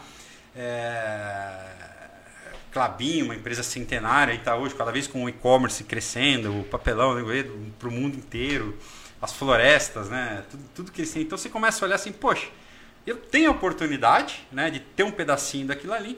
Só que hoje e, e também correu. Então, assim, aí tem esse risco, né? Porque, como todo negócio, em algum momento ele pode dar errado, ele pode continuar crescendo. Mas o Banco do Brasil está aí desde 1800, né? De quebrar o Banco do Brasil, por exemplo, resto já foi tudo também, né? Vamos pensar assim. Sim. É. Então, é uma forma de pensar. Foi o que eu pensei lá atrás. Pô, faz sentido, né? Então, eu tenho, eu exponho aqui, eu vou tentar pegar a renda que gera aqui e vou tentar ser dono de outras empresas também, né? E criar e complementar isso aí. E lá na frente, e, hoje já, se eu parasse hoje, é, os rendimentos que já vêm dessas ações para mim, já manteriam o meu custo de vida, né? E é uma aposentadoria que eu jamais teria pelo INSS. Jamais, jamais, jamais, jamais, jamais. Entendeu? Então eu vou fazer 45 anos agora. Assim, e se eu tivesse na CLT ainda, quantos anos eu teria que trabalhar ainda? Né? Então eu falei assim, então, ah, mas você vai parar de trabalhar? Falei, não, porque eu ainda tenho pique, as coisas estão acontecendo e eu posso continuar fazendo. Então, o intuito lá atrás que eu aprendi a investir foi justamente isso, não depender e tentar buscar isso aí, né? Tentar buscar essa segurança. E aí, quando você fala, por exemplo, de uma empresa grande, né? Vamos pensar em um outro exemplo que todo mundo conhece, é, a própria, sei lá, a própria Vale, né? É a mineradora. Então, você imagina uma empresa que tem é, divisões aí, Austrália, é, China, Porto, toda a divisão de logística, tudo isso aí, o corpo de a área tributária, o corpo jurídico, os especialistas assim, então é o seguinte, então é uma preocupação que eu não preciso ter, entendeu? Eu brinco assim, né, que a melhor coisa que você podia ser não é banqueiro, é filho de banqueiro, né? Porque aí já tá... Então, cara, é uma das, das instituições que mais ganham dinheiro no Brasil é banco, né? Então, poxa, cara, todo dia eu tenho minha empresa, todo dia eu preciso de banco. Sim. Para pagar, para fazer, para resolver uma coisa, ou para tomar crédito, para expandir, para fazer, ou para fazer um desconto, que seja, ou um seguro, ou para fazer um custeio rural. Então, poxa, eu uso isso aqui todo dia, por que, que eu não posso me beneficiar disso também? Né? Então, e assim vai. E aí o ponto é, quando isso está barato. Né? Então eu lembro que essa pessoa falou assim, nossa, mas eles falaram que Banco do Brasil era uma baita de uma empresa, mas eu comprei em dezembro de 2019, em março ela caiu metade. Eu falei, sabe quando você vendeu em março? Eu comprei. Falei assim, mas em dezembro estava muito caro. Eu falei assim, então é, é, esse é o ponto, entender justamente isso. O que, que é movimento de preço? Porque quando acontece um movimento desse, por exemplo, como o do Covid, como agora pode acontecer com a guerra, assim, é, muitos fundos têm ações. Se gera um pânico no mercado, assim, o mercado vai correr para um ativo que não tem risco, né? Porque eu não sei se essa empresa vai continuar funcionando. É, então, por exemplo, os investidores vão lá e começam a resgatar dinheiro dos fundos de ações. Esses fundos têm que vender ações para poder pagar o resgate do, do, do seu cotista. Né? Então ele tem, às vezes não interessa o preço que está, tem que vender. Quanto mais gente vendendo, mais você pressiona o preço para baixo, oferta e demanda. Tá? Outra coisa, às vezes pelo próprio estatuto de um fundo, se tal papel cair tanto, ele tem que vender. Ou se estourar uma barreira, uma barragem da Vale, olha, não posso ter mais esse papel na minha carteira porque agora ele tem um problema ambiental. Não interessa que, olha, que eles, mesmo que o gestor saiba que isso não vai afetar, que daqui três meses volta. O estatuto diz que ele tem que vender e ele vende. Ou ele tem que vender ações para ter a liquidez, né? ou para cobrir uma margem de uma operação alavancada que ele fez. Então isso às vezes geram ruídos no mercado que não tem nada a ver com a saúde da empresa. Então isso é a dificuldade às vezes que o pessoal tem para encontrar o que é caro, o que é barato. E não só, porque assim, nem toda boa empresa pode estar num bom momento de ser investida. Nem toda, nem toda boa empresa é um bom investimento naquele momento. Você pode olhar e falar assim, agora não, vamos esperar. E como o mercado funciona em ciclos, né? euforia, depressão, euforia, depressão, euforia, depressão, você só tem que treinar a paciência. Caramba! E nessa, numa dessas depressões ah. da empresa, acontece de, por exemplo, alguém muito, muito que estava preparado para uma depressão compra muito, muita ação da empresa e quase que se torna um sócio majoritário? Não, as empresas assim, é, elas são muito grandes, né? Demandariam aí bilhões de reais. Se a gente tem small caps, em alguns casos de empresa até dá. A gente chamaria isso de uma, de uma aquisição hostil. Né? Hum. Ele vai e compra. Muitas empresas aí que se tornam é, corporações, o que, que é corporação? Ela não tem um controlador. As ações estão tão distribuídas, ela tem acionistas de referência. Né? É, só que aí elas têm uma cláusula que chamam a é, pílula do veneno, né? Em inglês, o termo é poison pill. Que se esse cara atinge uma participação de tanto, ele é obrigado a fazer uma oferta para comprar a empresa inteira. Então tem algumas ah, barreiras para tentar evitar uma tomada hostil assim a, a mercado, né? No mercado. Tá? Caramba, tá? que, que demais. É.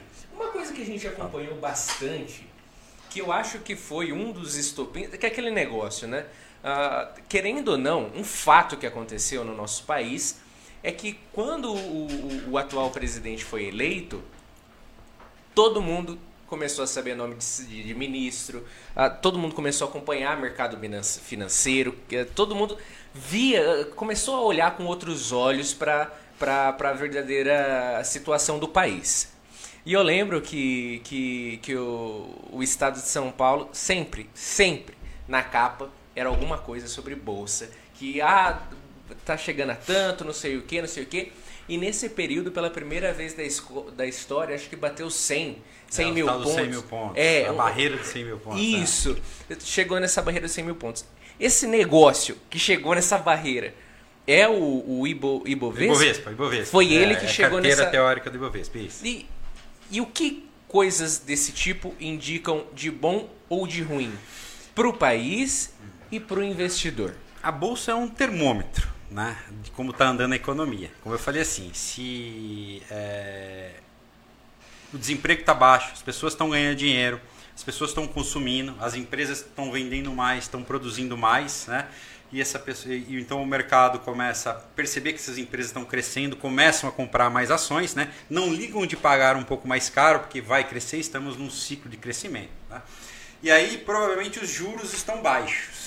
Né? Ah, então o que o cara fala? Ah, o juro baixou porque estamos estimulando a economia, que uma forma de você estimular a economia é você baixar essa taxa de juros. Você sabe o que é a Selic? Como que nasceu a Selic? Por que, que não sei como, como nasceu. Eu só então, sei que lá. quando esse negócio baixou foi um, é. um belo do negócio assim então, para você então, entrar nos juros. Deixa né? eu fazer parênteses aqui tentar contar uma historinha de uma forma simples aqui, né? Então toda noite, é, quando os, bom, desde antigamente quando os, os, bancos fecham, né? Os bancos têm que mandar um dinheiro para o banco central, que é o compulsório, né? Uhum. E aí tem dia que falta dinheiro para o banco mandar. Porque aquele dia talvez ele emprestou mais dinheiro, falta, então um banco empresta dinheiro de outro banco. Falou, ó, me dá um dinheiro aqui para eu fechar a conta lá, amanhã eu te devolvo esse dinheiro, né? Porque o outro banco pode ter recebido mais empréstimos no outro dia, esse banco, ele entre escolha, chegou um cliente lá, precisou de um empréstimo, ele fala assim, ó, entre dar o dinheiro à noite e emprestar o dinheiro, ele vai emprestar o dinheiro. Né? Então ele pega, então os bancos trocam dinheiro à noite, que era a tal da overnight. Teve uma época aqui no Brasil, não é da época de vocês, eu ainda era pequeno também, que até as pessoas físicas, né, nós poderíamos ganhar dinheiro à noitinha assim. Né? Então os bancos eles podem eles fazem esses empréstimos entre eles à noite, tá? Aí seria o CDI, o ah. Certificado de Depósito Interbancário, né? Então é garantido e tal. E aí, só que o Banco Central, o governo, ele não consegue controlar por quanto que um empresta para o outro. Mas ele controla. Ele não, como são bancos privados, ele não pode chegar só, você vai emprestar por tanto e não mais que isso, né? Então o Banco Central ele entra meio no esquema assim, assim, e ele começa a melar o jogo. Se ele vê que está sobrando muito dinheiro no mercado, né, ele começa a falar assim, olha, eu estou pagando tanto, né, eu preciso segurar a economia. Então ele começa aumentar a taxa de juros para tirar dinheiro do mercado para dar uma segurada. Né? E ele passa a ser o, o, tomador de dinheiro. Ou se o mercado começa a estar tá precisando de dinheiro, ele fala assim, olha, você precisa de dinheiro emprestado? Pega o meu. O governo empresta do governo, estou cobrando baratinho os juros. Então ele dá a meta da Selic. Então todas essas transações diárias formam a meta da Selic. Então de certa forma ele vai manipulando o mercado. Então se ele acha que ele está precisando estimular a economia, ele vai baixando essa meta da Selic, baixando, começa a cair os juros, né, que os bancos trocam dinheiro, começa a competição né, fica mais barato eu financiar um, um, Porque às vezes o banco é assim, ó, eu quero ganhar entre o que eu empresto e o que eu ganho e o que eu pago de empréstimo para o governo, eu quero ganhar 5%, por exemplo. Né?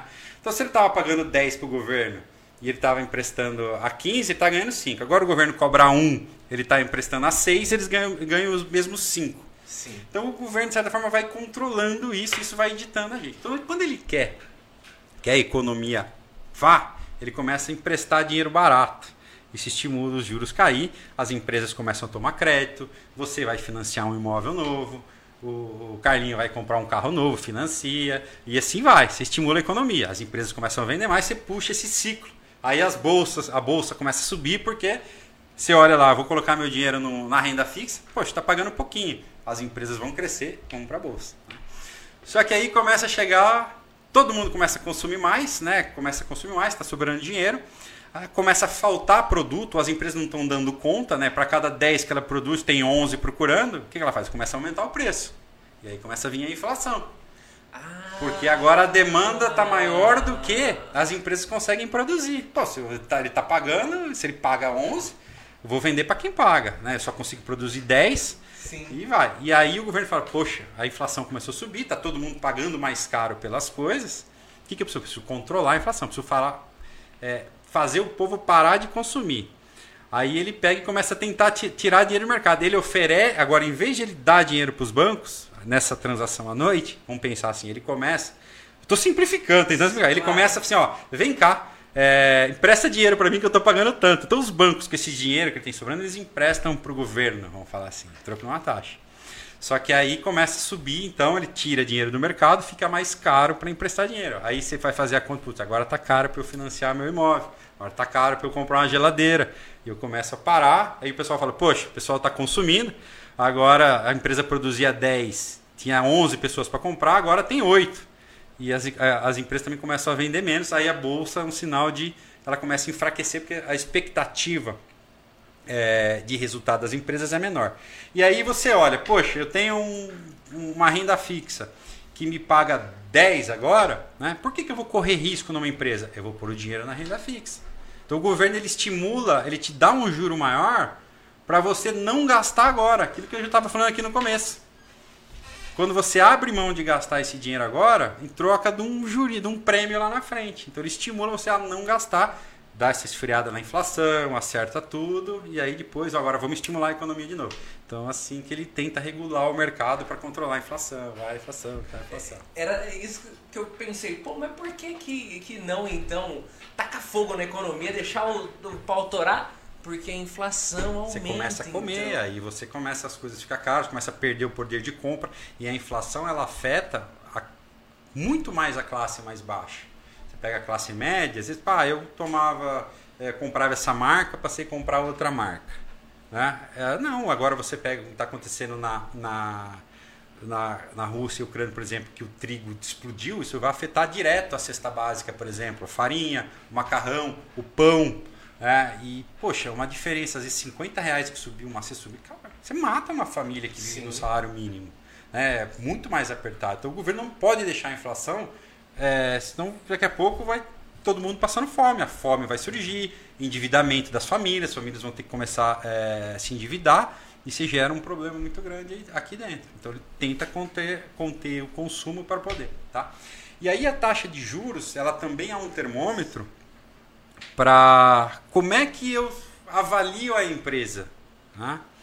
É, eu posso fazer o seguinte, então, por exemplo, eu como investidor, eu posso pegar assim, bom, eu tenho uma taxa, eu, eu posso, assim, eu vou abrir o parênteses do parênteses. Quando eu ponho, aplico dinheiro no banco, eu estou emprestando dinheiro para o banco. O papel do banco é o seguinte: pegar dinheiro de quem tem para emprestar para quem não tem. Ponto. Né? Então, na verdade, eu não estou aplicando, eu estou emprestando para o banco. Então, eu posso emprestar dinheiro para o governo, eu posso prestar dinheiro para o banco, eu posso emprestar dinheiro para uma empresa, que são as debentures que eu falei para você, e posso prestar dinheiro para uma pessoa. Né? Quando você empresta uma pessoa, a não sei que você faça um contrato, a tal da agiotagem, você corre um risco, né? mas desses quatro, né, o governo, pela teoria, pelo, pelo livro que a gente estuda, é o risco zero. O governo nunca vai te dar um calote. Porque na pior das hipóteses, ele pode emitir mais dinheiro e te pagar. Esse é o tal do tesouro direto, vamos pensar Sim. assim, né? Que é os títulos do governo. Então, quando, por exemplo, isso aí está muito baixinho, e, e, esse é um, então o título o livre de risco, né, a taxa de juros livre de risco, ela é referencial para o investidor. Que, porque ele pega assim, então o dinheiro tem valor no tempo. Ele pega essa empresa, né, quanto que ela gera de caixa? Ah, ela gera um milhão de caixa esse ano, então ela vai, ano que vem ela vai gerar um milhão e cem, um milhão e duzentos ele projeta todo esse, esse fluxo de caixa da companhia, aí ele pega esse taxa de juros e desconta, traz tudo para hoje. Olha, então essa empresa teria que estar tá custando tanto hoje. Para valer a pena eu investir nela. Aí vai lá, olha a cotação, ah não, tá caro, vou pôr na renda fixa. Não vale o risco. Porque investimento assim, se os dois dão o mesmo rendimento, você tem que ir no de menor risco. Né? Se os dois têm o mesmo risco, você tem que ir no que dá maior rendimento. Então, é, é essa é então é, a taxa de juros quando sobe também tira dinheiro da bolsa, fala assim, não, agora não preciso correr risco ali de uma empresa quebrar, de ter um problema, eu vou pôr na renda fixa. Então essa é por isso que também que isso tem a ver quando então você vê quando os juros cai a bolsa sobe, né? Porque eu estimulei tudo, estimulei a economia. Aí de repente, opa, preciso dar uma segurada, o juro começa a subir, a bolsa começa a cair e vai se invertendo, vamos dar uma contínua, então é um instrumento que o governo usa. Né? Isso está tudo muito amarrado, a gente escuta aí. E Selic é, na verdade, o Selic é um sistema que calcula, é o sistema especial de liquidação e custódia, né? que faz essas transações diárias, assim, ela fecha essa média, então a Selic no ano está tanto. Você vai calculando isso aí. E, ah, fala. Nessas taxas todas. Se você não assim... me interrompeu, não pode falar. Cara, mas de verdade, dá para ficar vidrado, porque a, a, gente falava, quando a gente começou, a gente falava, não, vamos, vamos, vamos meter o louco, vamos chamar o Paulo Guedes. Não precisa mais. Para com isso. Cara, incrível mesmo. Mas uma coisa que eu, que eu fico assim. Beleza, existe a taxa, a taxa Selic. E a gente sabe que existe muitas outras taxas que a gente tem como querendo ou não, taxas que vão regular aí preços no nosso dia a dia. Você comentou que tem casa na cidade. O aluguel, por exemplo, é movido pela, pela, IGPM. pelo IGPM. É. Aí, além do IGPM, tem o IPCA. O, o IPCA Tem além, IPCS, tem. é, tem tem o, o que até o, o Minha Casa Minha Via, Vida usa, que é um que está zerado já faz tempo, que é o, um- uma, uma dos somatórios de juros, que porque está zerado, é o que é um, um- um- é um TR, financiamento. Não, peraí. Agora não, não. Tá. Eu, não lembro. eu não, não tá. lembro o nome agora ao certo, mas é, assim, existem vários né, dessas siglas aí que nos acompanham.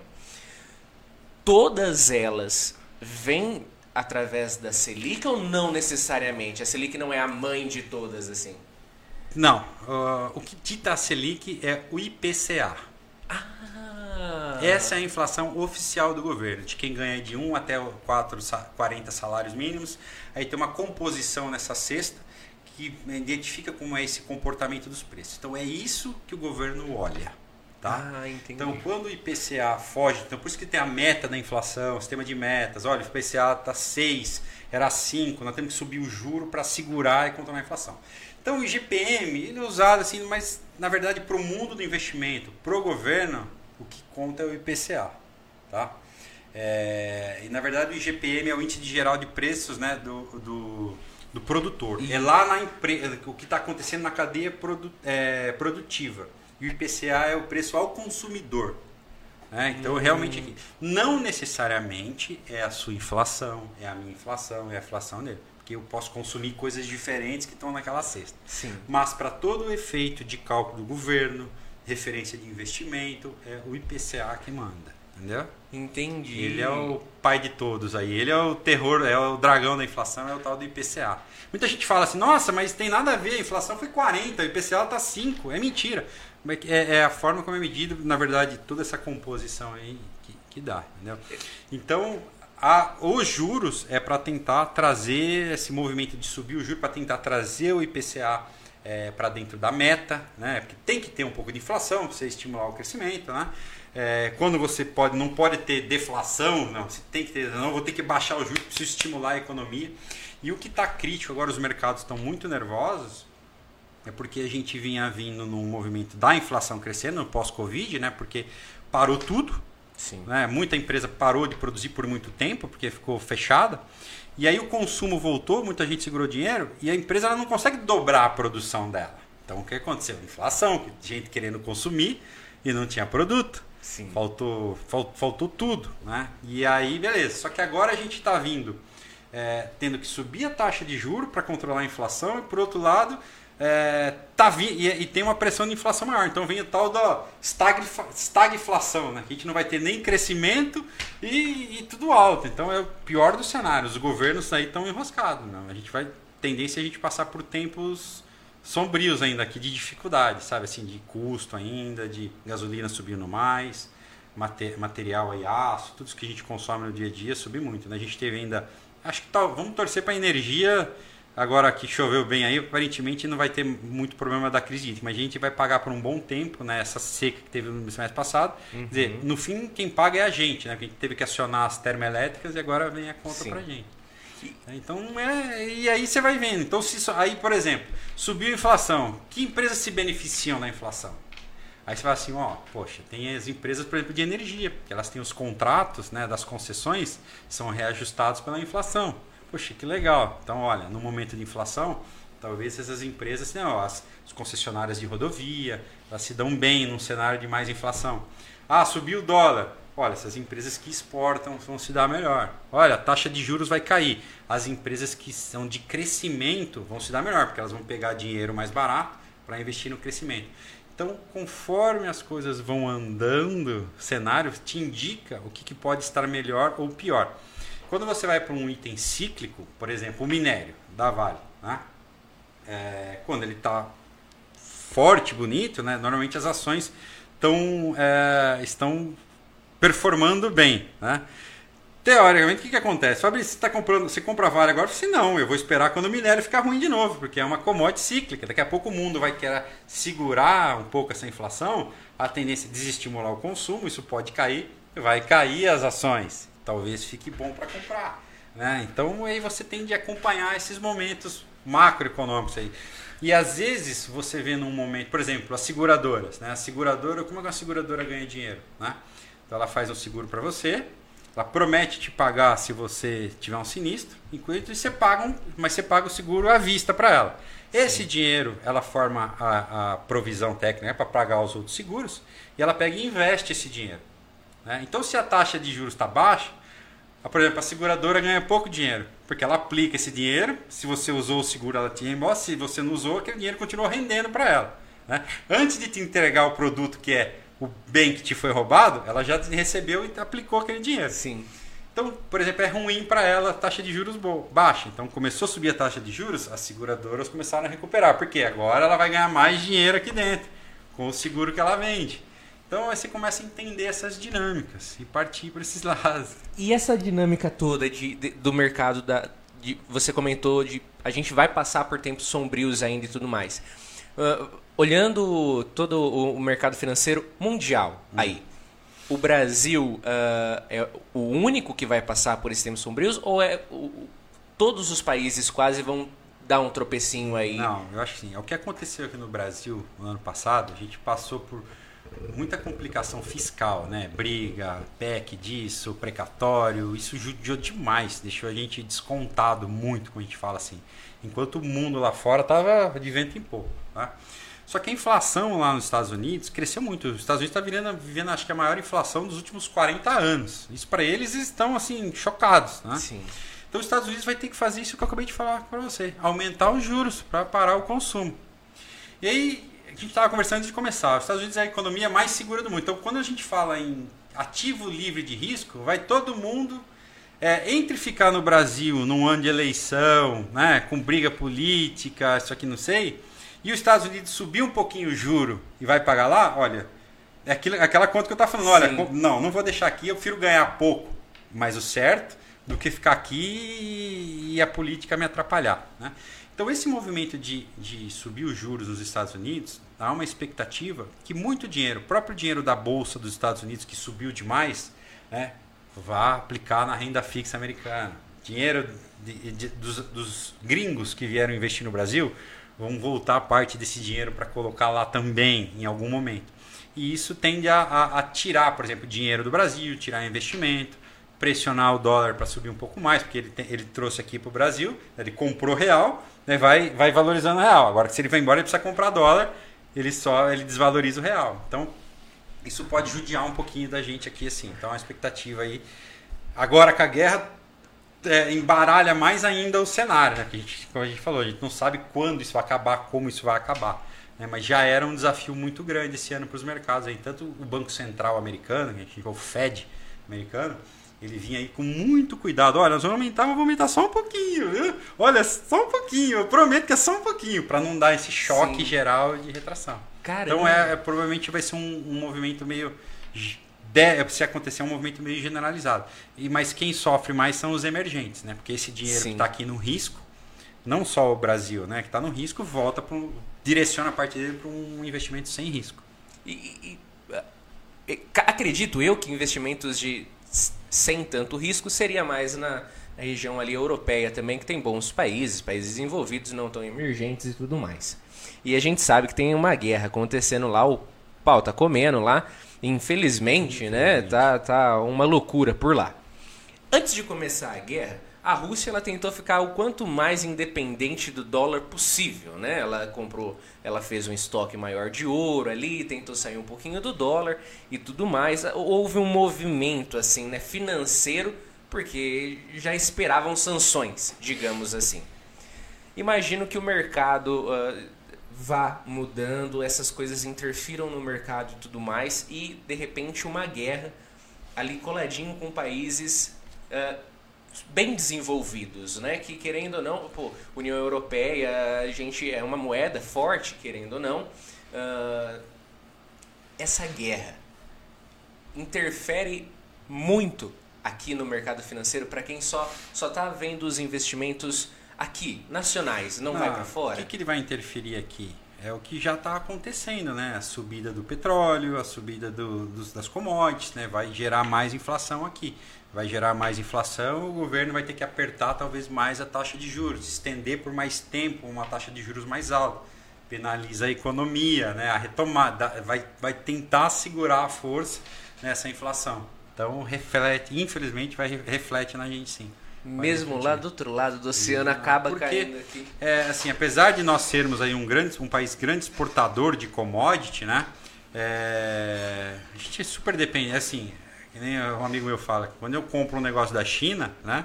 O navio vem queimando petróleo. Então Sim. impacta, né? A gente precisa consumir plástico, os monitores, as coisas, derivado de petróleo. A gente vai continuar construindo peça de carro, minério de ferro, eu exporto, mas é em dólar, tudo mais caro, vai encarecendo, vai inflação, não tem jeito.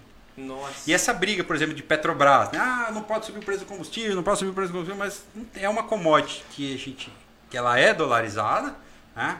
E a gente deu o azar do dólar ter subido muito aqui, né? As duas coisas ruins, né? Se a gente não tivesse patinado tanto ano passado, com tanta briga, né, executivo com legislativo, talvez o dólar tivesse na nossa casa dos 4, 3 e pouquinho, o, o aumento do combustível teria sido metade, né? Vamos pensar assim. Então tem parte de uma incompetência nossa. né? Não tem jeito, né? A gente sabe como é. Mas é, a gente está sujeito a esse tipo de coisa, né? Agora, o que acontece? Quando você fala que você vai, por exemplo, intervir no preço da Petrobras, também não queria pagar 7 reais o litro da gasolina, né? Era até Mas- essa uma pergunta minha, né? Se mete a mão lá e segura o negócio, acaba que ferra mais? Ferra porque é o seguinte, primeiro porque você tem outras empresas no Brasil que não são a Petrobras, né, que também vendem combustível, como a Shell, outras assim, né? E aí, como é que você vai nesse mercado? Você vai segurar o preço artificialmente e elas estão pagando o preço lá fora, então elas têm, um- têm que dar lucro, começa a custar caro para assim, ela tem que vender. Mas fala assim, ó, vamos embora do Brasil. Como é que eu vou fazer aqui? Como é que eu vou Nossa. competir com um preço que está congelado? Não posso, minha conta não fecha. Fecha as portas aqui e vamos embora. Então você espanta o investimento. O tiro sai pela- pode sair pela culatra. Entendeu? Então é isso que é complicado. Nossa, é muito complicado. Porque você vai é ser assim, é a mesma coisa. né? Eu, eu- eu- é- é- como que eu posso dizer assim? O Banco do Brasil fala assim, ó, agora é juros zero, tudo bem aqui, ó, acabou. Cara, você vai matar os outros bancos. Entendeu? Então você não pode, como governo, interferir, vamos assim, no livre mercado. Sim. Deveria, a regra é igual para todo mundo.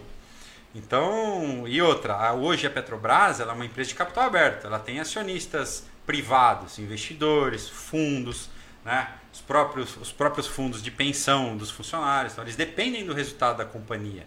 né? Então, poxa, ele é- é- tem que levar isso em consideração. né? Então, você vai criar um problema, você vai afetar a companhia lá na frente. Vai criar um problema para o governo também, porque a companhia pode virar, virar, começar a ter prejuízo o governo, de alguma forma, vai ter que sanar isso. Uma hora vai ter que botar dinheiro lá para resolver o problema.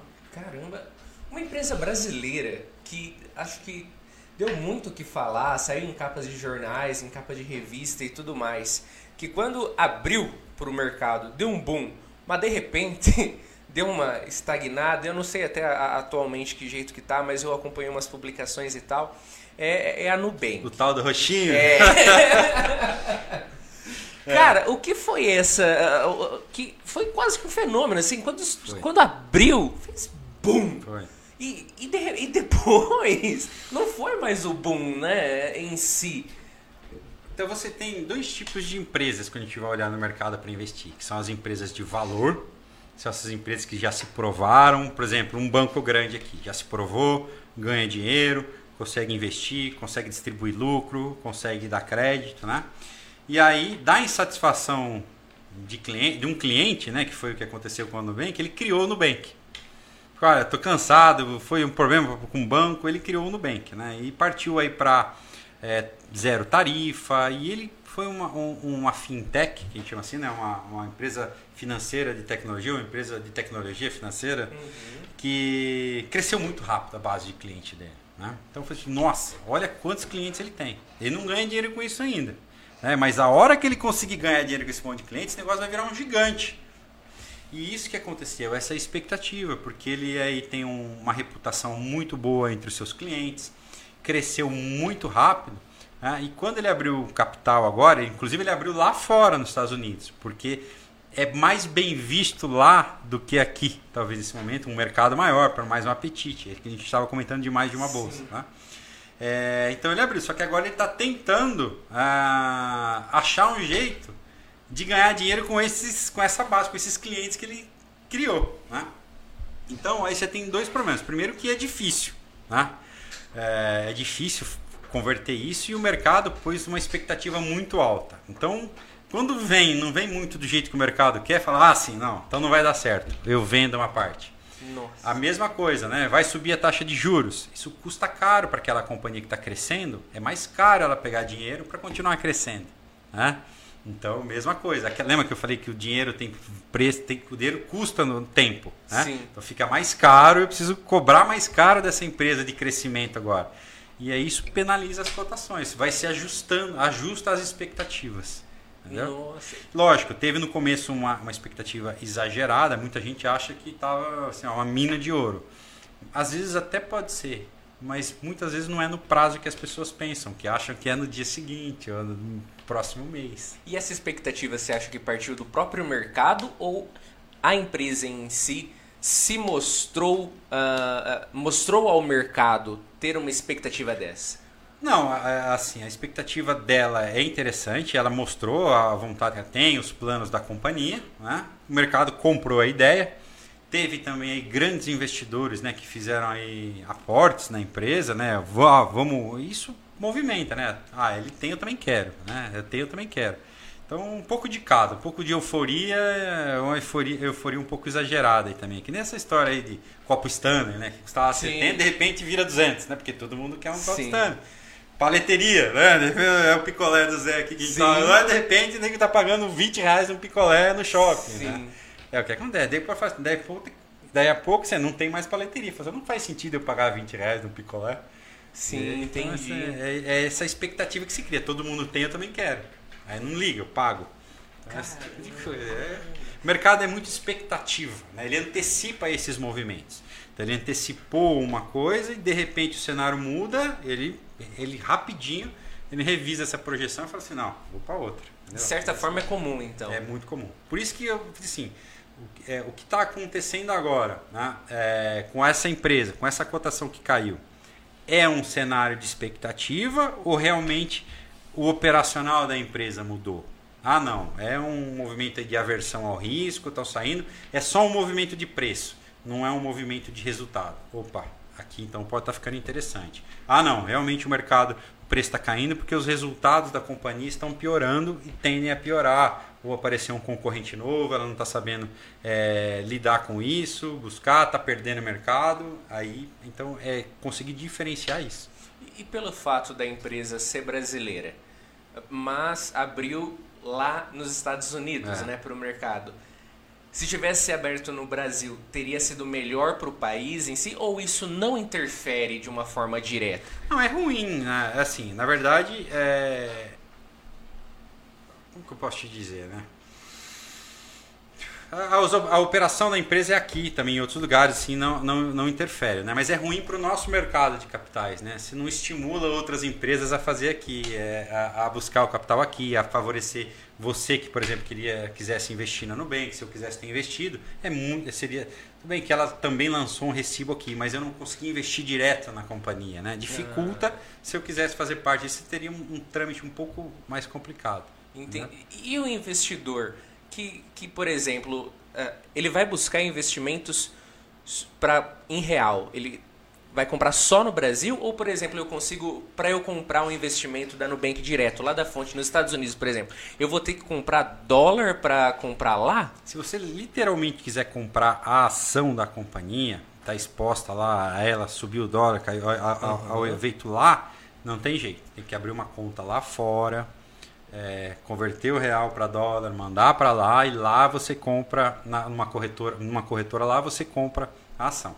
É, mas elas lançam o que eles chamam de recibos aqui no Brasil, né, que são os BDRs, Brazilian Depository Receipts, né, que é um recibo equivale a uma ação de lá, mas ela já é convertida em real. Então, se você hum. quiser ter um pedacinho do Nubank hoje aqui, até, até eles chamam de pedacinho, né? Você Sim. consegue comprar também o equivalente lá. Mas aí entra um fator que é também não necessariamente lá subir, Né? Aqui também sobe na mesma proporção, porque eu teria que converter de dólar para real, se o dólar subiu e lá. Então, às vezes pode. Se lá, vamos assim, se lá caiu a ação, aqui ela cai, mas o dólar subiu, aqui cai mais que lá, por exemplo. Então, aí tem que fazer um pouquinho mais de conta. Caramba, é. e, e se eu fosse investir em outro país? Ainda assim usaria o dólar e o dólar comercial ou não? Para cada país? Aí é o dólar comercial que vai. Dólar comercial. Quando você está, os Estados Unidos é o mercado mais maduro de todos. Se você tiver no estado hoje aqui, eu consigo até investir, por exemplo, em alguns papéis da Rússia através desses recibos.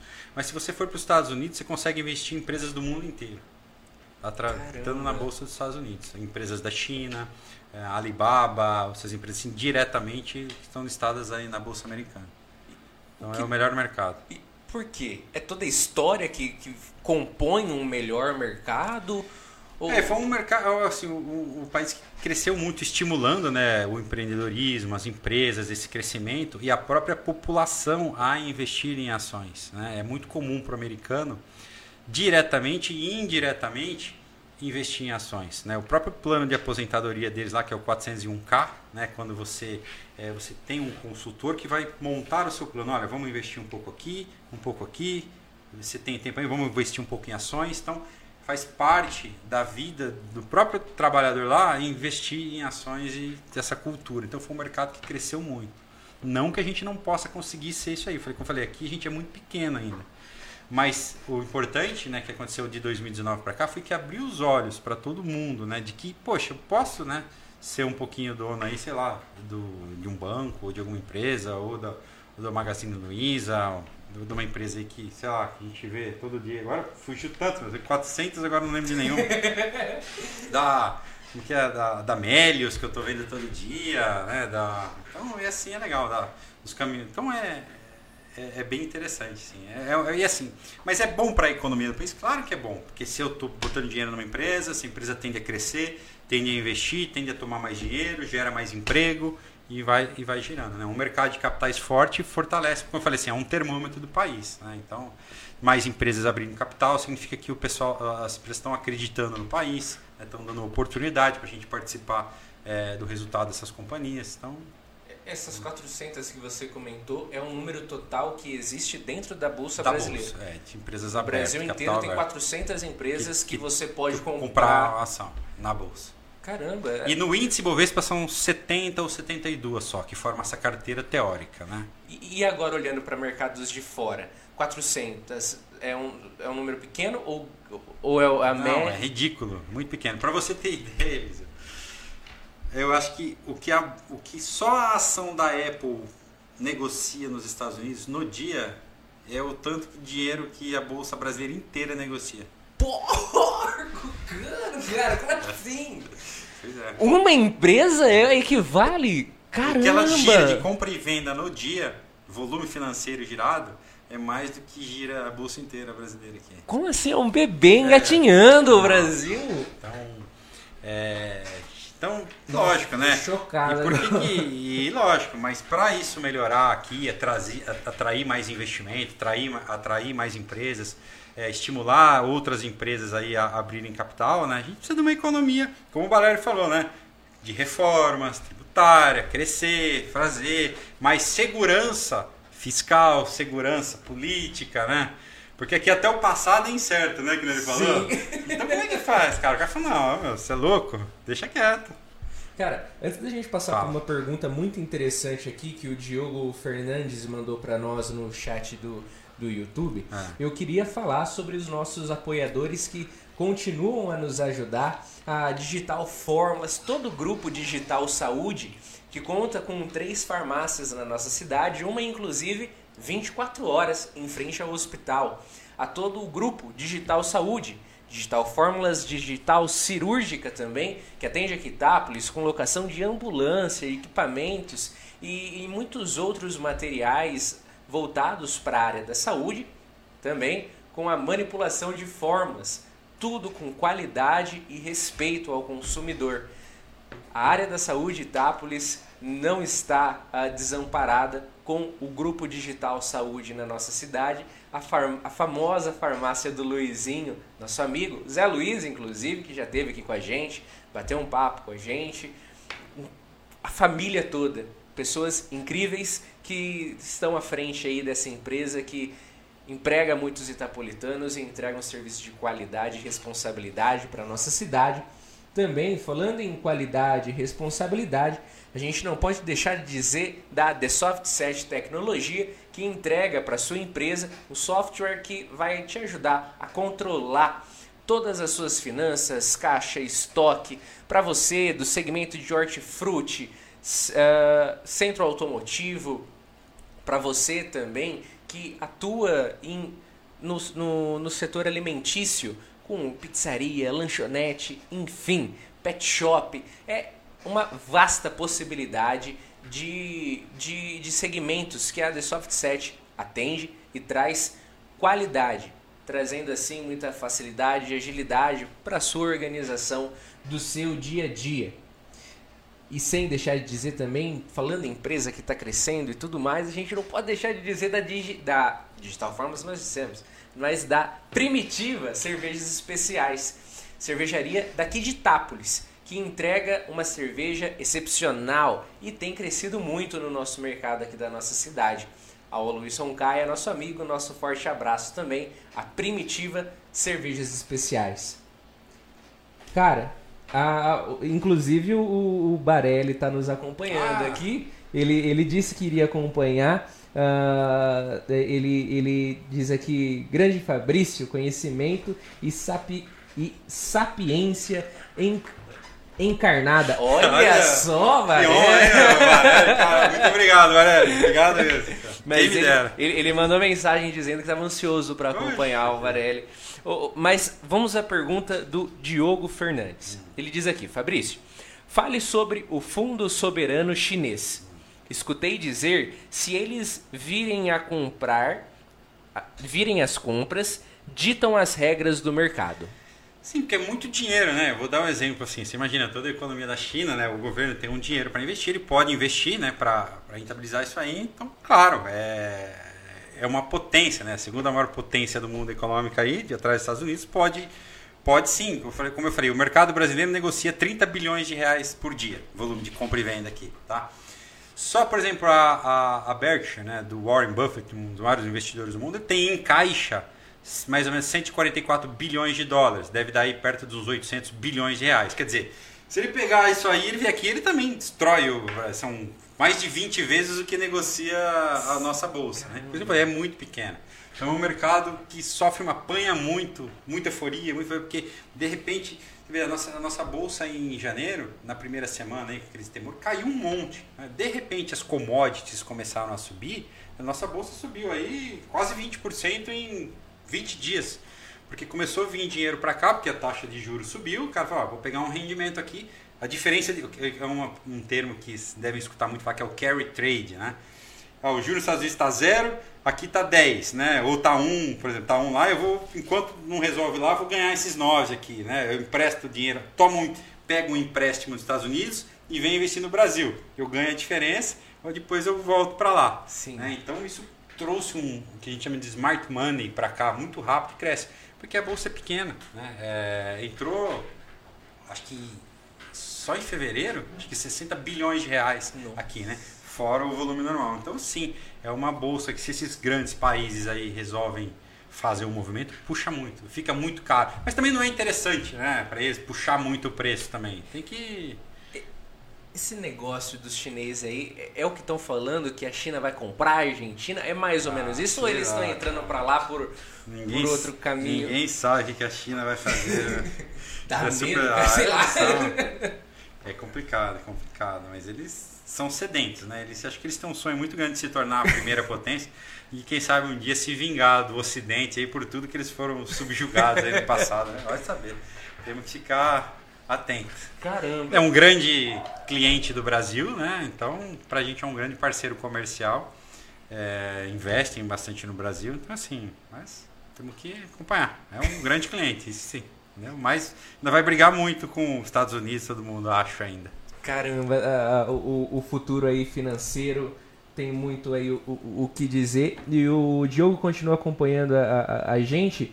Ele fala aqui, ó. O que me diz sobre a empresa Bracel. já tem capital aberto, seria uma boa?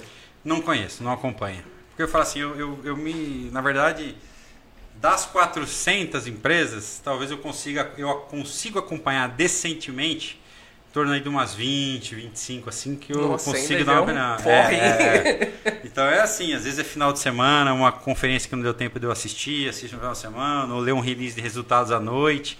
É, então, me desculpa, Diogo, mas eu não, não vou conseguir comentar não essa empresa. É, Essas conferências que você comentou, elas você comentou que assiste depois, fica gravado? Ficam gravadas, ficam gravadas. Então, por exemplo, hoje facilitou muito. Se eu for investir, por exemplo, olha, essa empresa, vamos, ele deu o exemplo de Bracel, né? Não sei quando ela abriu capital, mas eu posso entrar no site de relação com investidores, voltar ali, sei lá, uns 3, 4 anos e acompanhando o que, que eles prometiam que eles iam fazer, o que, que aconteceu, como é que foi, estão cumprindo, mudou, como é que está a estratégia, eu posso fazer, me permite hoje fazer um retrospecto e vim acompanhando, falar, ah, realmente está fazendo sentido, o discurso não mudou, é isso aqui mesmo, está coerente, pode me ajudar a tomar uma decisão sim. Então tem essa facilidade. E essas informações a gente acha onde? No próprio site das empresas. No site das empresas Se você digitar, né, por exemplo, Bracel, digitar Bracel RI, que é relação com investidores, toda empresa de capital aberto tem uma área do site que é toda a informação financeira dela, para os acionistas, para os analistas de mercado. Então essa informação é pública. Entendi. Então, é a fonte mais confiável que você vai buscar dentro do próprio site da empresa, né? Que legal, elas já então disponibilizam isso para. Sim, sim, isso é obrigatório. Nossa, obrigatório. que bacana isso. Então. O, inclusive eu queria mandar um abraço. ah, eu, eu comentei do Luiz Barelli, Ah. o Barelli daqui do escritório está acompanhando, mas o filho dele também O tá, o Rafa. Rafael Barelli. Ele está aqui com a gente, nos acompanhando, mandou um comentário aqui. O Rafa que já teve aqui também como pai. ele que falou sobre o Colégio Catamarã, lá de São Paulo, que ele é diretor de uma das unidades. Então, se você também não acompanhou, o, o próprio Fabrício citou várias vezes aqui trechos da entrevista lá do Barelli, que serviu bastante também para a gente entender sobre a parte das empresas em si, essa parte contábil e tudo mais, deu aula também aqui para nós. Então, acompanha lá a entrevista do, do, do Luiz Carlos Barelli no nosso canal do YouTube e também do Rafael Barelli, que nos deu, o, o- nos mostrou aqui a- a- o quanto é importante uma base educacional aí para você poder ficar por dentro de todos os assuntos e com certeza também para estar por dentro do mercado financeiro, que hoje a gente está tendo aula também com, com o. Fabrício Lodge. E falando em aula, você comentou que acompanha aí ah, mais ou menos essas 20 empresas. Tá. Você acompanha, é investidor também, tem, tem esse, essa busca né, por garantir a sua aposentadoria, eh, eh, enfim. Mas você também, literalmente, dá aula, ensina as pessoas em si. Ah, como que você se despertou para esse lado? Você tem lá uma parceria com, com o ogro de Wall Nossa. Street e, e dá aula em um curso e tudo mais. Como que é isso? Conta pra gente também essa sua experiência de falar para os outros sobre um, um- um mercado que você se apaixonou. Poxa, na verdade foi assim. Ah, Não é, não é coincidência, né? Eu, quando eu voltei para Itapas, né? Eu, eu morei em São Paulo até 2008. Aí meu pai ficou doente, eu voltei para cá, né? Para assumir o negócio. E eu vinha num ritmo muito frenético em São Paulo. né? E eu cheguei aqui, eu fiquei, meu Deus, né? Fiquei longe do mercado financeiro, eu visitava empresas, ia. é, às vezes visitar, não só nas reuniões, ia visitar uma planta, fora o trabalho, viajava muito. E eu fiquei um tempo aqui meio que, não é ocioso, mas caçando mais coisa para fazer, né? Então foi, foi, e aí perdi o contato físico com as pessoas lá que eu conversava muito de investimento. E aí no finalzinho de 2016, né, é, eu um tio meu de São Paulo tava aqui, falou, pô, ah, comentei com ele que eu tava, pô, tô sentindo falta de conversar com alguém. Ele falou, olha, tem um cara aí na internet que chama André Machado, conhecido como Ogro. Ele tem, ele entra lá, fica ao vivo pra ficar batendo papo.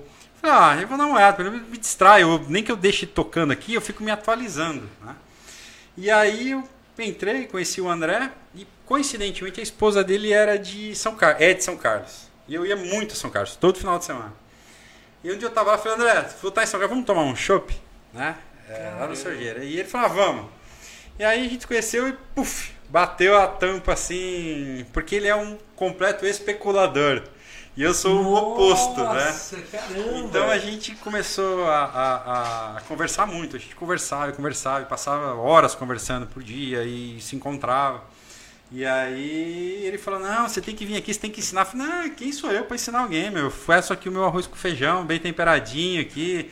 Se for numa mesa de bar, eu ensino. Ah, não, não, não. E aí ele tem um programa matinal, to, um programa matinal, né, diário, que é o Morning Call, a gente faz antes da abertura do mercado, o que aconteceu no mundo. Aí eu comecei a dar, a dar umas aparecidinhas ali, conversar, né? Tem uma, uma audiência legal, a gente bate ali 3, 4 mil pessoas, dá Nossa. 11 mil pessoas ao longo do dia ali, depois de views, né? Então, que demais! e a gente faz aquela preparação no mercado, né? Então aí ele falou, não, não, você vem aqui, monta um treinamento, monta. E eu montei uma turma em fevereiro de 2021. A gente vai junto agora até junho desse ano. A gente se encontra aí duas vezes por semana, fica quatro horas por semana, fazendo isso. Comentando o que está acontecendo, olhando o resultado das empresas, é, tirando essas dúvidas. Começamos do zero, né? Desde o que é uma ação. E, pô, e, cara, eu acabei adorando, adorando. Então eu fico junto com eles, né? E é o que a gente chama, e o nome do projeto, né? O projeto Os 10%. Mas por que os 10%? Né? Porque da onde, do mercado que o André trabalha, que é o day trade, isso mesmo, essa compra rápida, é, diz que menos de 10% sobrevive nesse mercado, né? Porque parte para especulação, em algum momento erra e morre, né? Então 10% sobrevive. E ele falou, não, então aqui vai ser o projeto, nós vamos ser os 10% que vai sobreviver.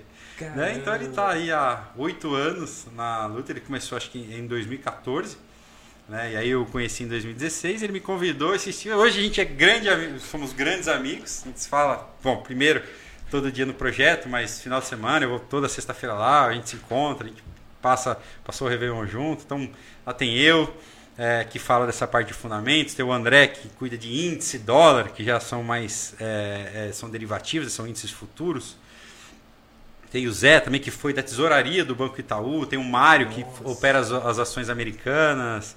Tem o Teco, que fala de renda fixa. Tem psicólogo, que fala de análise dessa, dessa questão mental para os operadores, né? Essa pressão dessa movimentação durante o dia. Então a gente tem um projeto super completo, assim, super gostoso. É uma, é uma diversão, uma terapia para mim, eu brinco assim, bater papo. Caramba, e ele é da onde? O André ele é carioca. E hoje ele mora em São Carlos, está em São Carlos. Ah, ele Porque tá São agora ele está Carlos. morando em São Carlos, a esposa dele é daí. Ela- o pai dela também faleceu e ele tinha uma clínica odontológica, ela, né? E ela assumiu a clínica e ele está aí em São Carlos. Puxa aí facilitou, né? Ficamos do Tá lado aqui do aqui. lado. É um grande amigo, um carinho muito grande por ele aí. E eu só tô, só tô mostrando a cara aqui por causa dele. Depois de. Eu comecei em 99, até 2016 eu consegui ficar na moita. Cara, Mas que bom que saiu da moita, porque com certeza tá ajudando muita gente a entrar nesse mercado, se especializar, né? É, querendo. Hoje em dia, esse mercado.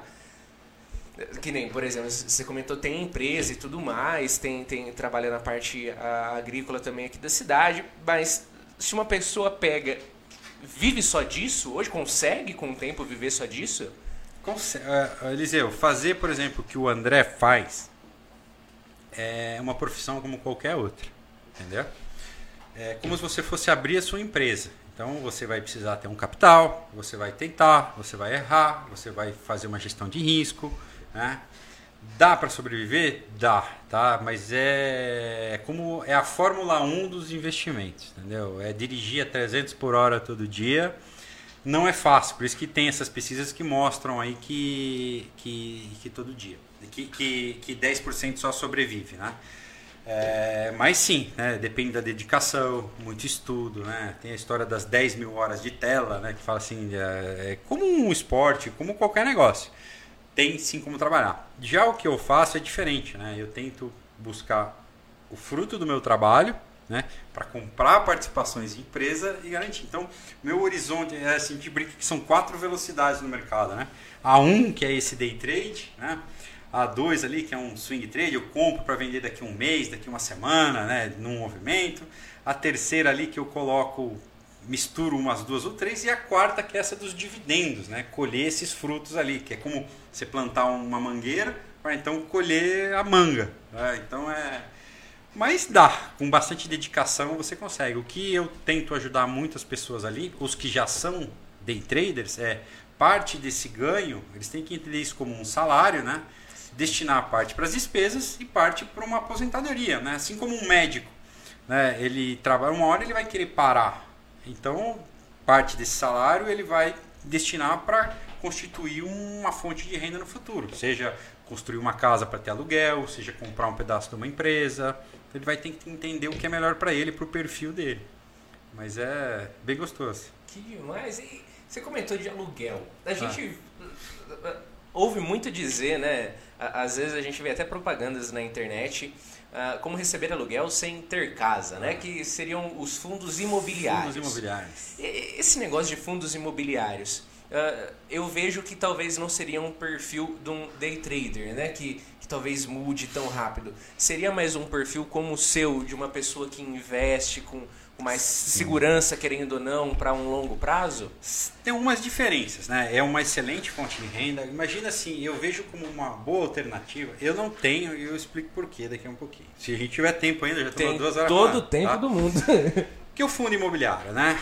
Um gestor, ao invés de ele comprar dólar, comprar um euro para montar um fundo multimercado, ele vai lá, ele comprou um galpão logístico, comprou uns imóveis, né? Esse faz a gestão desses imóveis, recebe um aluguel, tá? é, recebe os aluguéis, paga as despesas e distribui 95% do lucro que ele teve. Então ele pega os cotistas e distribui esse aluguel. Então todo mês tem aquele pingadinho. Então na verdade é um fundo né, de investimento imobiliário. Pode ser aí galpão logístico, pode ser laje corporativa, pode ser shopping center, pode ser só papéis né, de, é, de do setor imobiliário, é, assim, é, dívidas do setor imobiliário. E ele cria isso aí. Tá? Então, é vantagem ou não é vantagem? Então, se você for pensar do ponto de vista do pequeno investidor, ah, eu tenho duas, cas duas casinhas de aluguel, talvez seja super vantajoso. Porque é o seguinte, é, é uma coisa que eu prezo muito que é a liquidez. Né? Assim como uma ação, eu estou recebendo, se esse fundo de repente não ficar legal, eu posso vender e comprar um outro. Né? Ou eu preciso de um pouco de dinheiro, eu tenho lá 100 cotas daquele fundo, eu vou lá vender duas cotas, fiz o que eu tinha que fazer. E se eu tenho uma casa, eu não consigo vender um banheiro. Né? Então tenho, eu conheço muitos colegas que tinham casas, foram aos poucos vendendo e passaram a, a receber aluguel de fundos imobiliários. Né? Pode ser um galpão onde está a Coca-Cola. E aí tem como diversificar desse negócio. É, é assim, agora, se você é um um construtor de galpão, talvez não valha de imóveis comerciais, talvez não valha a pena. Tem que fazer uma análise, tá? Mas é uma boa alternativa, sim. É, eu particularmente não, não invisto em fundo imobiliário porque o que acontece? Toda vez que um fundo imobiliário vai comprar um imóvel novo, ele precisa vir para os cotistas e falar assim, olha, vou comprar um imóvel novo, preciso de dinheiro. Tá? Eu tenho que ir lá e ajudar por dinheiro, eu tenho que comprar mais cotas. Se eu não compro, eu sou diluído, então eu vou receber menos aluguel. Né? Então ele demanda que eu sempre tenha que ter uma reserva, opa, vou fazer. Então são as, as emissões que eles fazem. Tá? Mas tudo bem, é, é, se for um fundo bom, às vezes vale a pena fazer, tem que ver como é que está o custo dessa emissão, tem alguns pontos.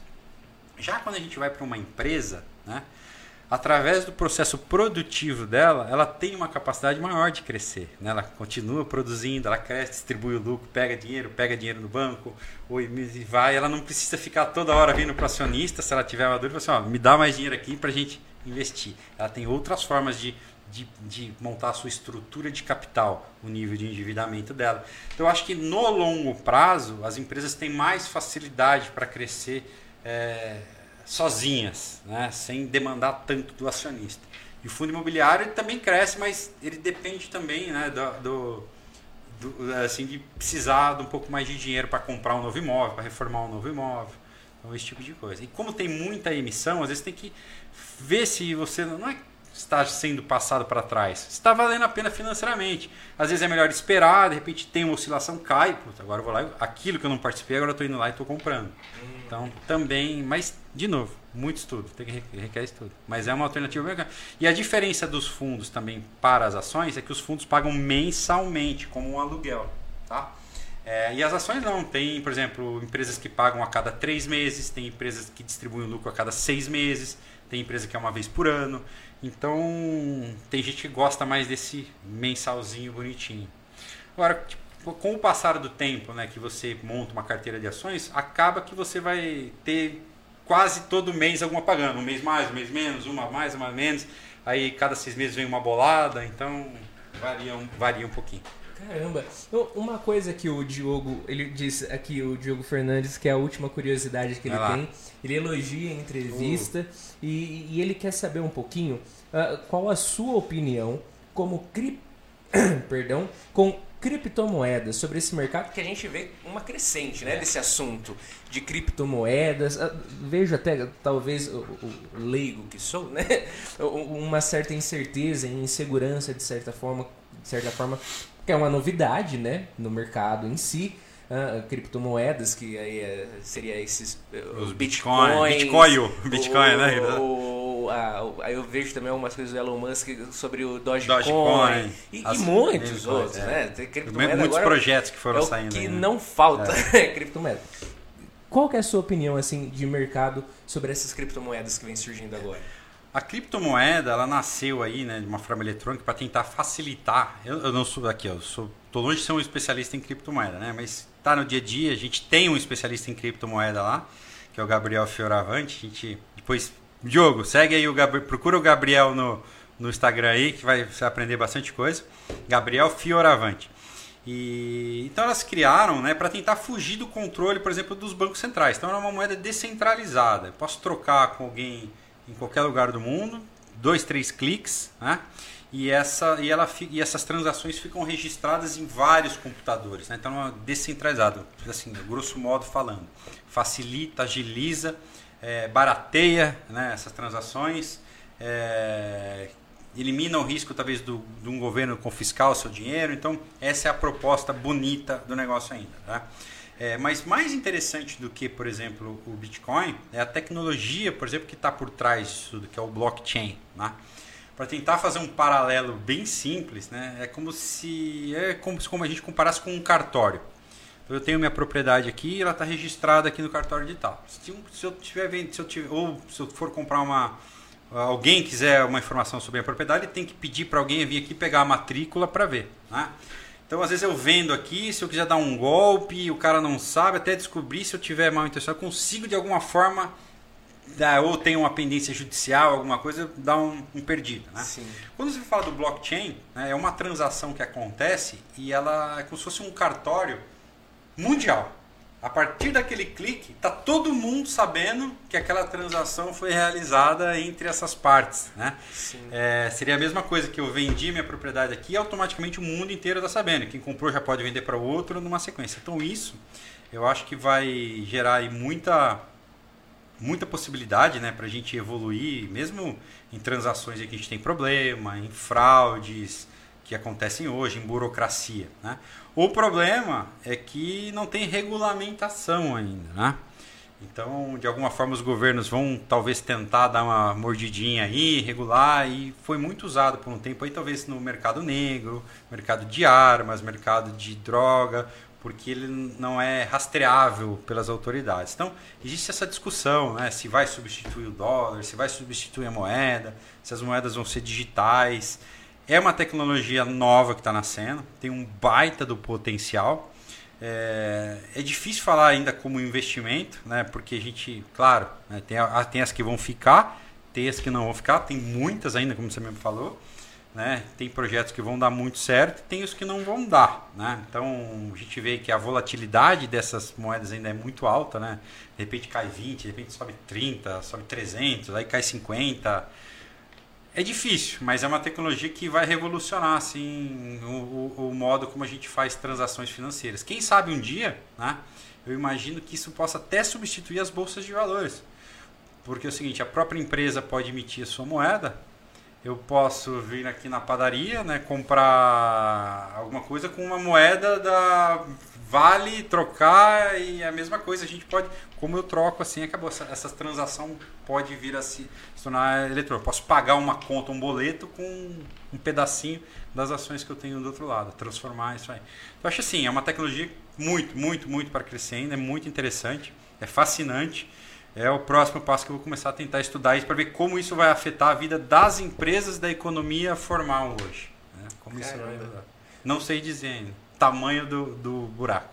Uma coisa que eu achei super legal sobre criptomoedas, é, eu não lembro qual jogador, se foi o Cristiano Ronaldo ou o Messi, aceitou ganhar uma parte do salário eh, numa moeda do clube que contratou um negócio assim, ah. que o clube criou a moeda e, tipo, isso trouxe credibilidade, ah. querendo ou não, né? Pra, então é interessante. Tipo de, então... Assim, é, é muito legal isso que você comentou da, da possibilidade da empresa criar a própria moeda. Isso é quase que um. um, um uma disrupção total, e a gente vai ver, acabou. Eu quero ver, tipo, a hora que essa. que eu, Com certeza eu já vi governos como o russo mesmo, né, que é mais um pouco mais. Um, tem uma tendência mais autoritária, falando sobre proibir transações com criptomoedas e tudo Também, mais. Porque querendo ou não, isso fugir com o dinheiro. Deles, é, né? É, exatamente. É isso que os governos vão ver. Como, pô, peraí, né? Como é que eu vou segurar um pouco desse dinheiro? Como é que eu rastreio tudo que está acontecendo? Não sei. É, tem chão ainda, tem muito para evoluir, mas é um projeto super interessante. Que incrível. Fabrício, e o Pelota vai deixar também na descrição e tudo mais do, do, do desse nosso bate-papo o site do, dos 10% para o pessoal conhecer o trabalho do André, né? André. Do André, André. de toda a equipe que está por trás e conhecer um pouquinho mais sobre você também. E também a gente consegue acompanhar um pouquinho você no seu Instagram também, né? Você é. posta bastante coisa, é. sempre tá com, com um balanço do mercado aí e tudo mais. E uma coisa que ficou assim, com uma pulga atrás da orelha, você comentou. Vocês têm um bate-papo todo dia de manhã. Sim. Antes do mercado abrir, Isso. o mercado tem um momento que ele abre Exatamente. as ações em si. Exatamente tipo, abre as portas para ir começar a Para começar as, ne as, negociações. Você tem alguns mercados que funcionam 24 horas, né? mas no Brasil, nosso mercado, a bolsa de futuros, né? abre as, hoje está abrindo aqui às 9 da manhã e o nosso mercado, as ações à vista, abre às 10 horas da manhã. Nossa. Então aí começam as negociações. Caramba! E nos Estados Unidos hoje o mercado à vista está abrindo às 11h30 da manhã. Então aí as coisas vão acontecendo ao longo do dia. Nossa. Vai das, aqui no Brasil o mercado à vista vai das 10 porque muda conforme o horário de verão, tá? É para sincronizar com os mercados lá de fora também, ah. né? Então, hoje está abrindo às 10, fechando às 6 o mercado à vista, às 9h30 fechando às 6h30 o mercado futuros.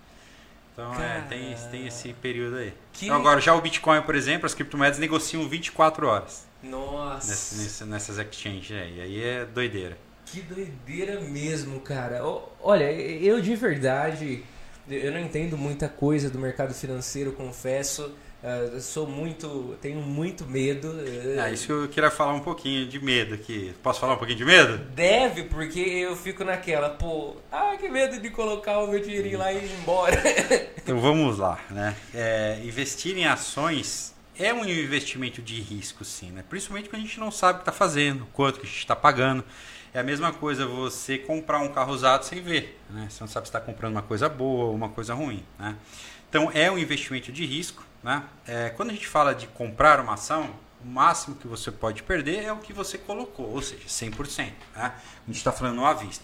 Mas também tem instrumentos lá que você pode perder mais do que você colocou, que são os derivativos. Mas não vem ao caso aqui agora. Né? Uhum. Então eu acho que antes de, de, de, de ir para as ações, né, eu acho que sim, todo mundo deveria ter um pouquinho de ação na carteira, no seu portfólio, até para você é, começar a pensar, poxa, uma empresa que você gosta, que tem ações, começar a entender como é que ela ganha dinheiro, como é que é as ações dela, quanto custava lá atrás, né? se informar um pouquinho disso, até um dia comprar ali é, uma ação, duas ações, um lotezinho de seis ações, cem ações, que é um lote padrão, e entender, pôr o pé na água que eu falo, entender esse comportamento. Né?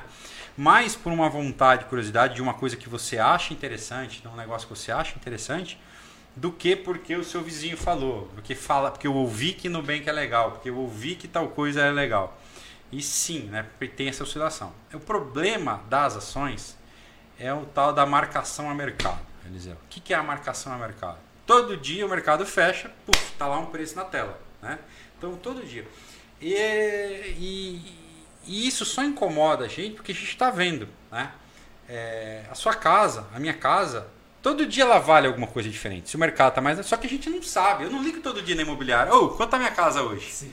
Né? Subiu minha casa hoje? Caiu minha casa hoje? Mesma coisa a minha empresa. Ela vale mais hoje? Vale menos hoje? O mercado está difícil? O mercado está melhor? Quanto vale? Então você não sofre porque você não tem essa marcação a mercado toda hora. Né? É a mesma coisa. Então, às vezes você vê essa oscilação, por exemplo, hoje foi um dia nervoso, o Petrobras caiu aí quase mais de 7%, que pode ter que o governo vai mexer no preço do combustível, a gente falou que pode ser ruim, Sim. assustou os investidores e sai todo mundo correndo, né? No boato. Então muita gente sai correndo e vende. De repente amanhã, ah não, é mentira. Aí sobe mais 5, 6, 7, volta, né? É aquela euforia. Então, assim, se você escolher uma boa empresa, entendeu que você quanto você está pagando por ela, em linha com aquele resultado, estudou, buscou um profissional, conversou com outras pessoas, né?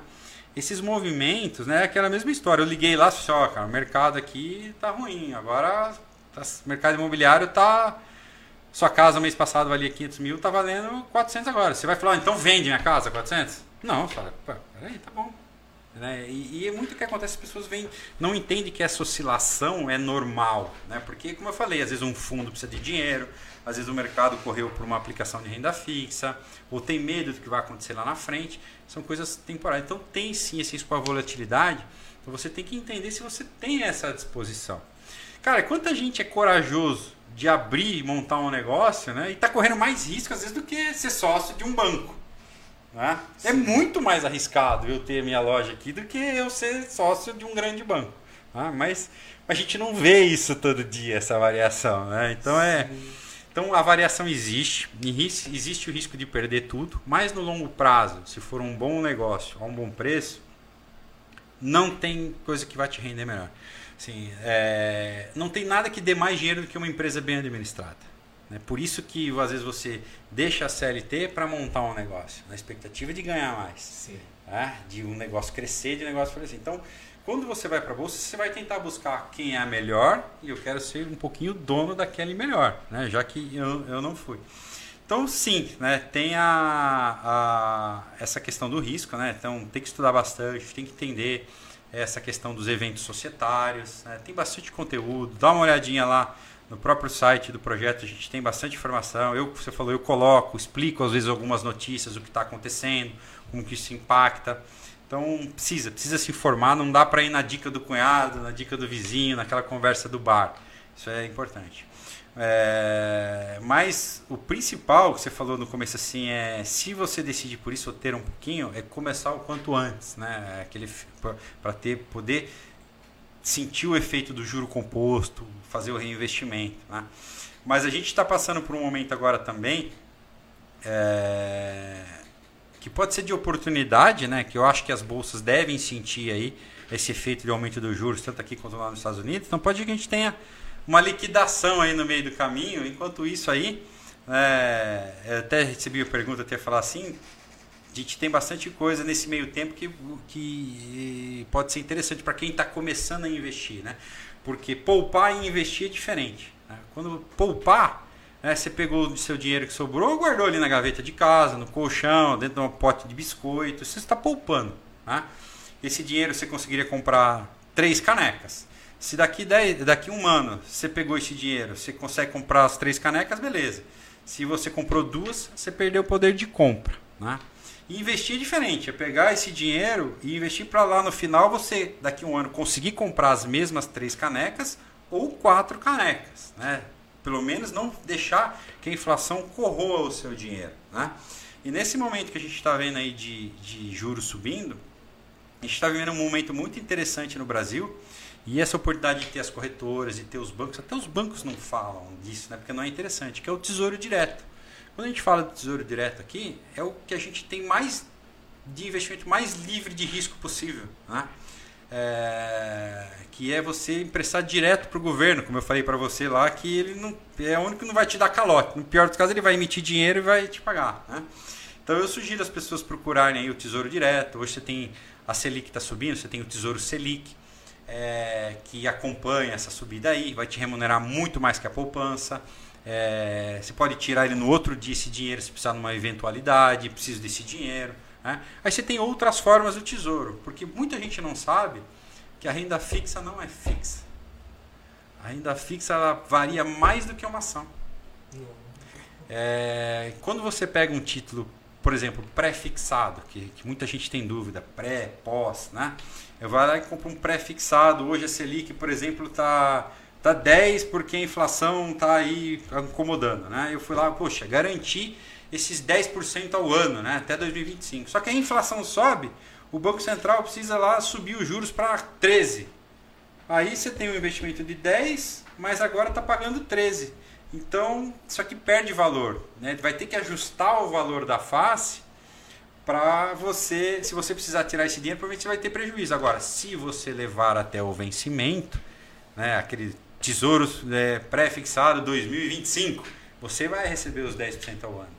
Então tem que tomar um pouquinho de cuidado com esse tipo de coisa, com o pós-fixado, com o pré-fixado, com o tesouro inflação. Então, é assim, não é tão simples. Então, para quem está começando, acho que mesmo na renda fixa, talvez aí o mais interessante é buscar um tesouro Selic. Né? E antes de tudo, né, a gente quer investir, né? É quitar a dívida. Né? Porque não adianta você ter uma dívida que você está pagando aí é, 15% ao ano custa aí e você está investindo seu dinheiro a 6% ao ano. Né? Não faz sentido. Então usa o dinheiro que você tem para quitar logo essa dívida e começar é, a investir. Criar primeiro a sua reserva de emergência. É, muita gente fala assim: ah, não, você tem que ter seis meses, um ano. Depende. Se você é solteiro, é, talvez três meses te façam, um dinheiro que você precisa rápido colocar aí no, no, num CDB, num, num, Tesouro Selic, você precisa rapidinho você resolve. Vai criar esse colchão para as eventualidades que elas acontecem. Né? Eu bati um carro, eu precisei fazer um tratamento que o plano de saúde não cobre, ou eu perdi o um emprego. Então tem que ter primeiro isso aí. Né? E, então esse, esse investimento que é o Tesouro Selic, nesse momento ele está interessante para quem está na dúvida onde colocar né? não vai correr o risco de ver aí o dinheiro cair, né? É, esse, é o, esse é o Tesouro Selic, ele é pós-fixado, porque conforme a taxa de juros anda, ele vai andando, é diferente do pré-fixado e o da inflação. Então fica a dica aí para as pessoas procurarem o Tesouro Selic. Né? E o cuidado que eu quero dizer da, bol da Bolsa é o seguinte, o dinheiro que vai para a Bolsa, imagina que você está construindo uma empresa que aqueles 100 reais que você botou ali é um tijolinho da parede que não tem como tirar. Tá? E porque de repente eu vou, ah, eu vou casar, eu vou colocar nessa ação porque ela vai subir.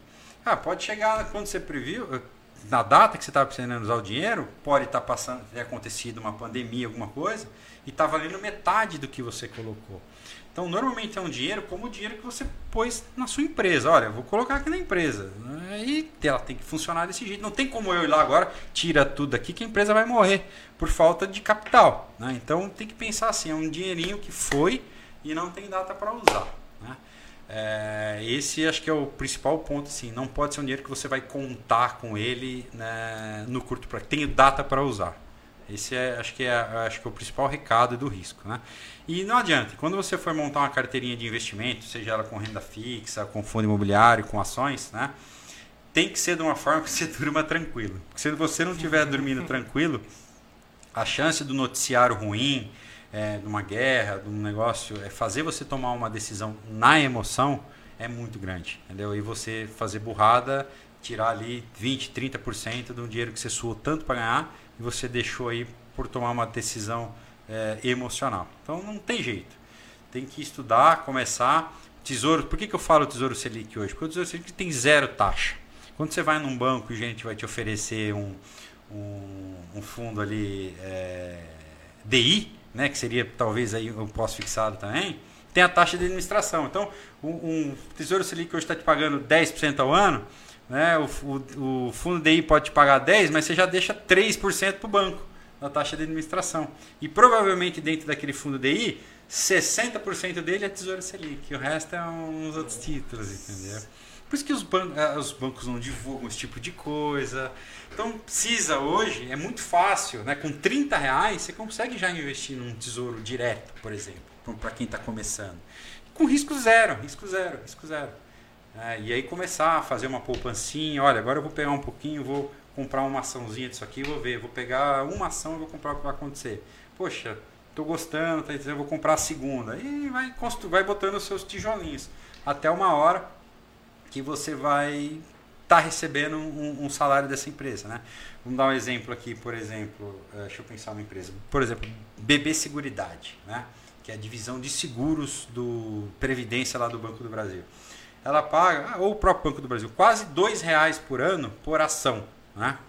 Uma ação dela hoje deve estar custando uns 20 reais. Então é quase 10% ao ano só de lucro que ela entrega. Então, se eu tiver uma ação, significa que esse ano eu vou receber dois reais. Ah, mas eu quero receber dois mil reais dessa empresa por ano. Poxa, então eu preciso juntar duas mil ações dessa empresa. Aí eu sei que eu vou ter dois mil reais por ano. Poxa, mas é pouquinho, né? Aí vou começando, vou trabalhando. E quando você compra uma ação, além desse resultado, se essa empresa continuar ao longo do tempo, pode ser que essa ação que você comprou 20, virou 30, virou 40, virou 50 e automaticamente o seu patrimônio está crescendo. Porque tem lá gestores competentes que estão administrando a empresa, buscando ali, como eu falei lá no começo, né? E alguém numa reunião falou assim: ó, temos que entregar porque a gente prometeu isso para os acionistas. Então, correndo atrás, porque cobra. O pessoal cobra, cobra, cobra. E, e para comprar uma ação como essa, eu consigo entro na corretora, é só procurar e comprar? Você pode procurar e comprar. É fácil, então? É muito fácil, é muito fácil. Quem me dera ter sido tão fácil assim na atrás. Na verdade, eu, eu comecei com 20, 98, eu tinha o quê? 20, 20 anos? 20, não, 21. É não, 90, 22 anos. Queria ter começado com 18. Queria ter começado que nem minha filha está começando agora com 7. Caramba, olha só, eu tenho 22, dá. Dá, pra... Caramba, cara, que incrível. Olha, ô, ô, Fabrício, foi demais, demais, demais suas explicações. Eu acho que serviu para abrir muito a mentalidade Não, sobre o mercado financeiro. Imagina, eu tentei aqui, é uma, é uma imensidão de assuntos, né? A gente falou aqui de bolsa lá fora, bolsa aqui, falou de ações, falou de dividendo, falou de day trade. Então, uma hora, se você quiser, algum assunto mais específico, o pessoal te pedir, ó, oh, fala mais disso, fala mais de tesouro, ah, fala mais de fundo imobiliário, fala mais. Estou à disposição, você se sentir muito honrado. Fala mais de corretora, fala mais de banco, vem falar mais de tipo Estou à disposição de vocês para vir aqui e poder ajudar. Cara, e vai ser uma alegria ter você de volta, com toda certeza, porque eu acho que o mercado financeiro, querendo ou não, move o mundo, né? Não tem como falar do, de e, nada sem falar do mercado financeiro. E a chance de você criar a sua independência, né? E não depender do governo, do INSS. Não que você vá parar o INSS, né? mas é uma forma de você ter um, buscar um extra ali para garantir uma velhice tranquila, né? É, é, Porque você sabe que a, a, fase mais cara da nossa vida é a velhice, né? Sim. E é uma das coisas que você né? disse que fez todo sentido já desde o início é, é se precaver para poder, na velhice, quando você mais precisar, você não ter que depender de, de, de, de do governo em si, que não vai pagar o seu custo que você tinha, uh, o, o, seu. O salário o, a, a vida. É, manter o seu padrão. Não vai manter o padrão, exato. E é o que acontece com 90% dos aposentados do país. Aí depende de filho, depende de parente depende, começa a ter que depender das pessoas. Infelizmente, é triste, triste. E você sabe que previdência social é um problema não só do Brasil, é um problema do mundo inteiro. Do mundo inteiro. Uma hora isso aí, porque a população está envelhecendo, cada vez mais estão tendo menos jovens, menos força de trabalho, quem vai pagar essa conta? Cara, é, uma, é uma conta que não fecha, é, literalmente. É, então né? a gente tem que começar, eu sugiro, pessoal, estudar, buscar informação. Hoje tem muito produto, muito acessível para construir aí e garantir uma tranquilidade na frente. É, vocês são jovens, vocês todos aqui, tem que. Eu sei, desde que eu comecei, que eu fui embora para aqui que eu comecei, desde o meu primeiro estágio, eu tenho uma regra comigo que eu, eu brinco é a regra do terço. Um terço do salário, faço o que fizer e eu dou um jeito de guardar, entendeu? Dou um jeito de separar, para constituir a reserva e depois investir. Até hoje eu tento ter essa disciplina aí. Né? Porque é muito fácil a gente gastar é, ceder à tentação de consumo. Ah, eu tenho, vou, vou comprar agora. Mas é na verdade o que você faz. Não é que você não tenha que viver, né? Mas é postergar um pouquinho o sonho daquele consumo, né? Mas para sabe que você está fazendo, você vai se agradecer lá na frente, né? Você vai se agradecer. É, é aquele meme, né? Até tava vendo por esses dias, né? Vou gastar como se não houvesse amanhã. Aí é a sua cara quando chega amanhã. Exatamente. Isso. Vontade tem, tem que gastar, viver loucamente. Mas você sabe que o amanhã chega, né? E chega. E passa. Porque assim, é... poxa, mas se eu for começar isso aí, leva 10 anos, né? Se você não fizer, os 10 anos vão passar também. Sim. Esse é o ponto. Duro que, e, e passa rápido. Passa muito rápido. Muito Esse é o problema. Quando você vê. Pô, eu, eu, eu falo assim, é assustador agora. 22, indo para 23 anos de mercado. Falei assim, caramba, quanta coisa eu errei, quanta coisa eu acertei. Pô, se eu pudesse fazer de novo, eu falei, ah, ainda... mas é engraçado. Que legal. Muito obrigado, olha, Eliseu, cara, muito obrigado. Nós que temos a agradecer o, o Luciano Marabini Marins, inclusive, manda um parabéns para você por todo o seu conhecimento, uh, por tudo isso. Uh, uh, e, e, ele disse que tem seguido você no Instagram aí, oh, manda um abraço.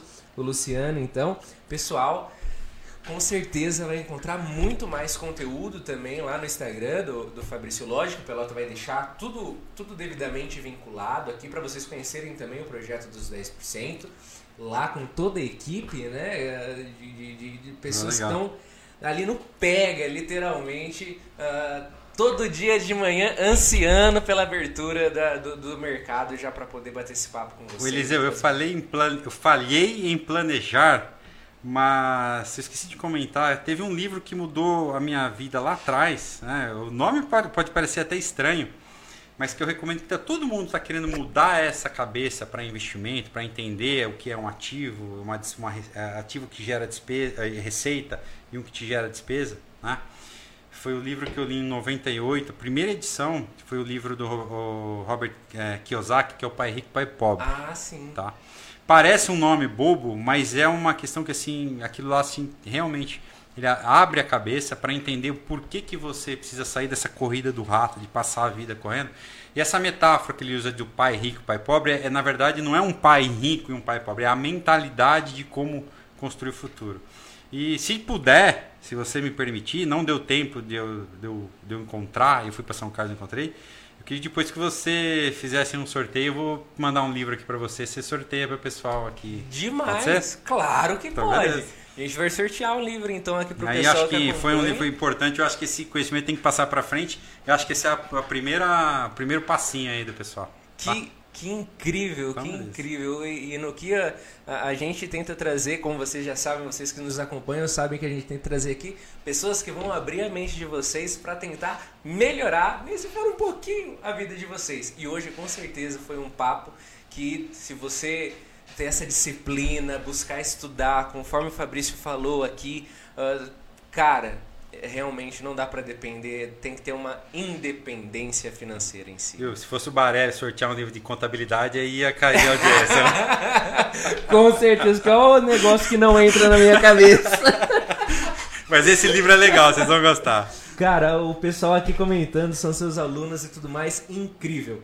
A galera nos acompanhou e vai ser uma alegria. Ah ter você com a gente mais à frente, com certeza, novamente. Conte você comigo. é o nosso entrevistado número 21, né? Você, essa é a nossa 21 primeira uh, edição do nosso podcast e com certeza a gente quer ter você aqui para conversar muito mais, que tem muito assunto ainda para a gente tratar. Vai ser uma alegria a gente fazer esse sorteio juntos aí. Conte comigo. Uma alegria, obrigado. Obrigado, obrigado aí pelo pessoal que acompanha a gente. Um grande abraço aí, juízo, moçada. a todos vocês, até amanhã, que amanhã tem mais um especial de Dia das Mulheres com a Ieda e a Sônia, sócias proprietárias do Colégio Educare daqui de Tapos. A gente vai ter um bate-papo incrível também, uh, falando sobre a atuação dessas duas mulheres aqui em Itápolis, elas que vêm de fora, para fazer história, querendo ou não, na nossa cidade. E também a todos os nossos apoiadores e patrocinadores, o nosso muito obrigado. Acompanhe o Fabrício lá no Instagram dele, acompanhe o projeto dos 10%, também nós em todas as nossas redes sociais mais de 70% do nosso público não é inscrito no nosso canal do Como YouTube. Assim? Como assim? Se inscrevam, nos acompanhem para você não perder bate-papos incríveis. A gente começa a fazer assim, cara. Se não se inscrever no canal, vai chutar o pé da cama com o dedinho amanhã cedo. É tá? isso aí. Eu ponho mandiga mesmo. Galera, muito obrigado e a gente se vê amanhã. Não percam.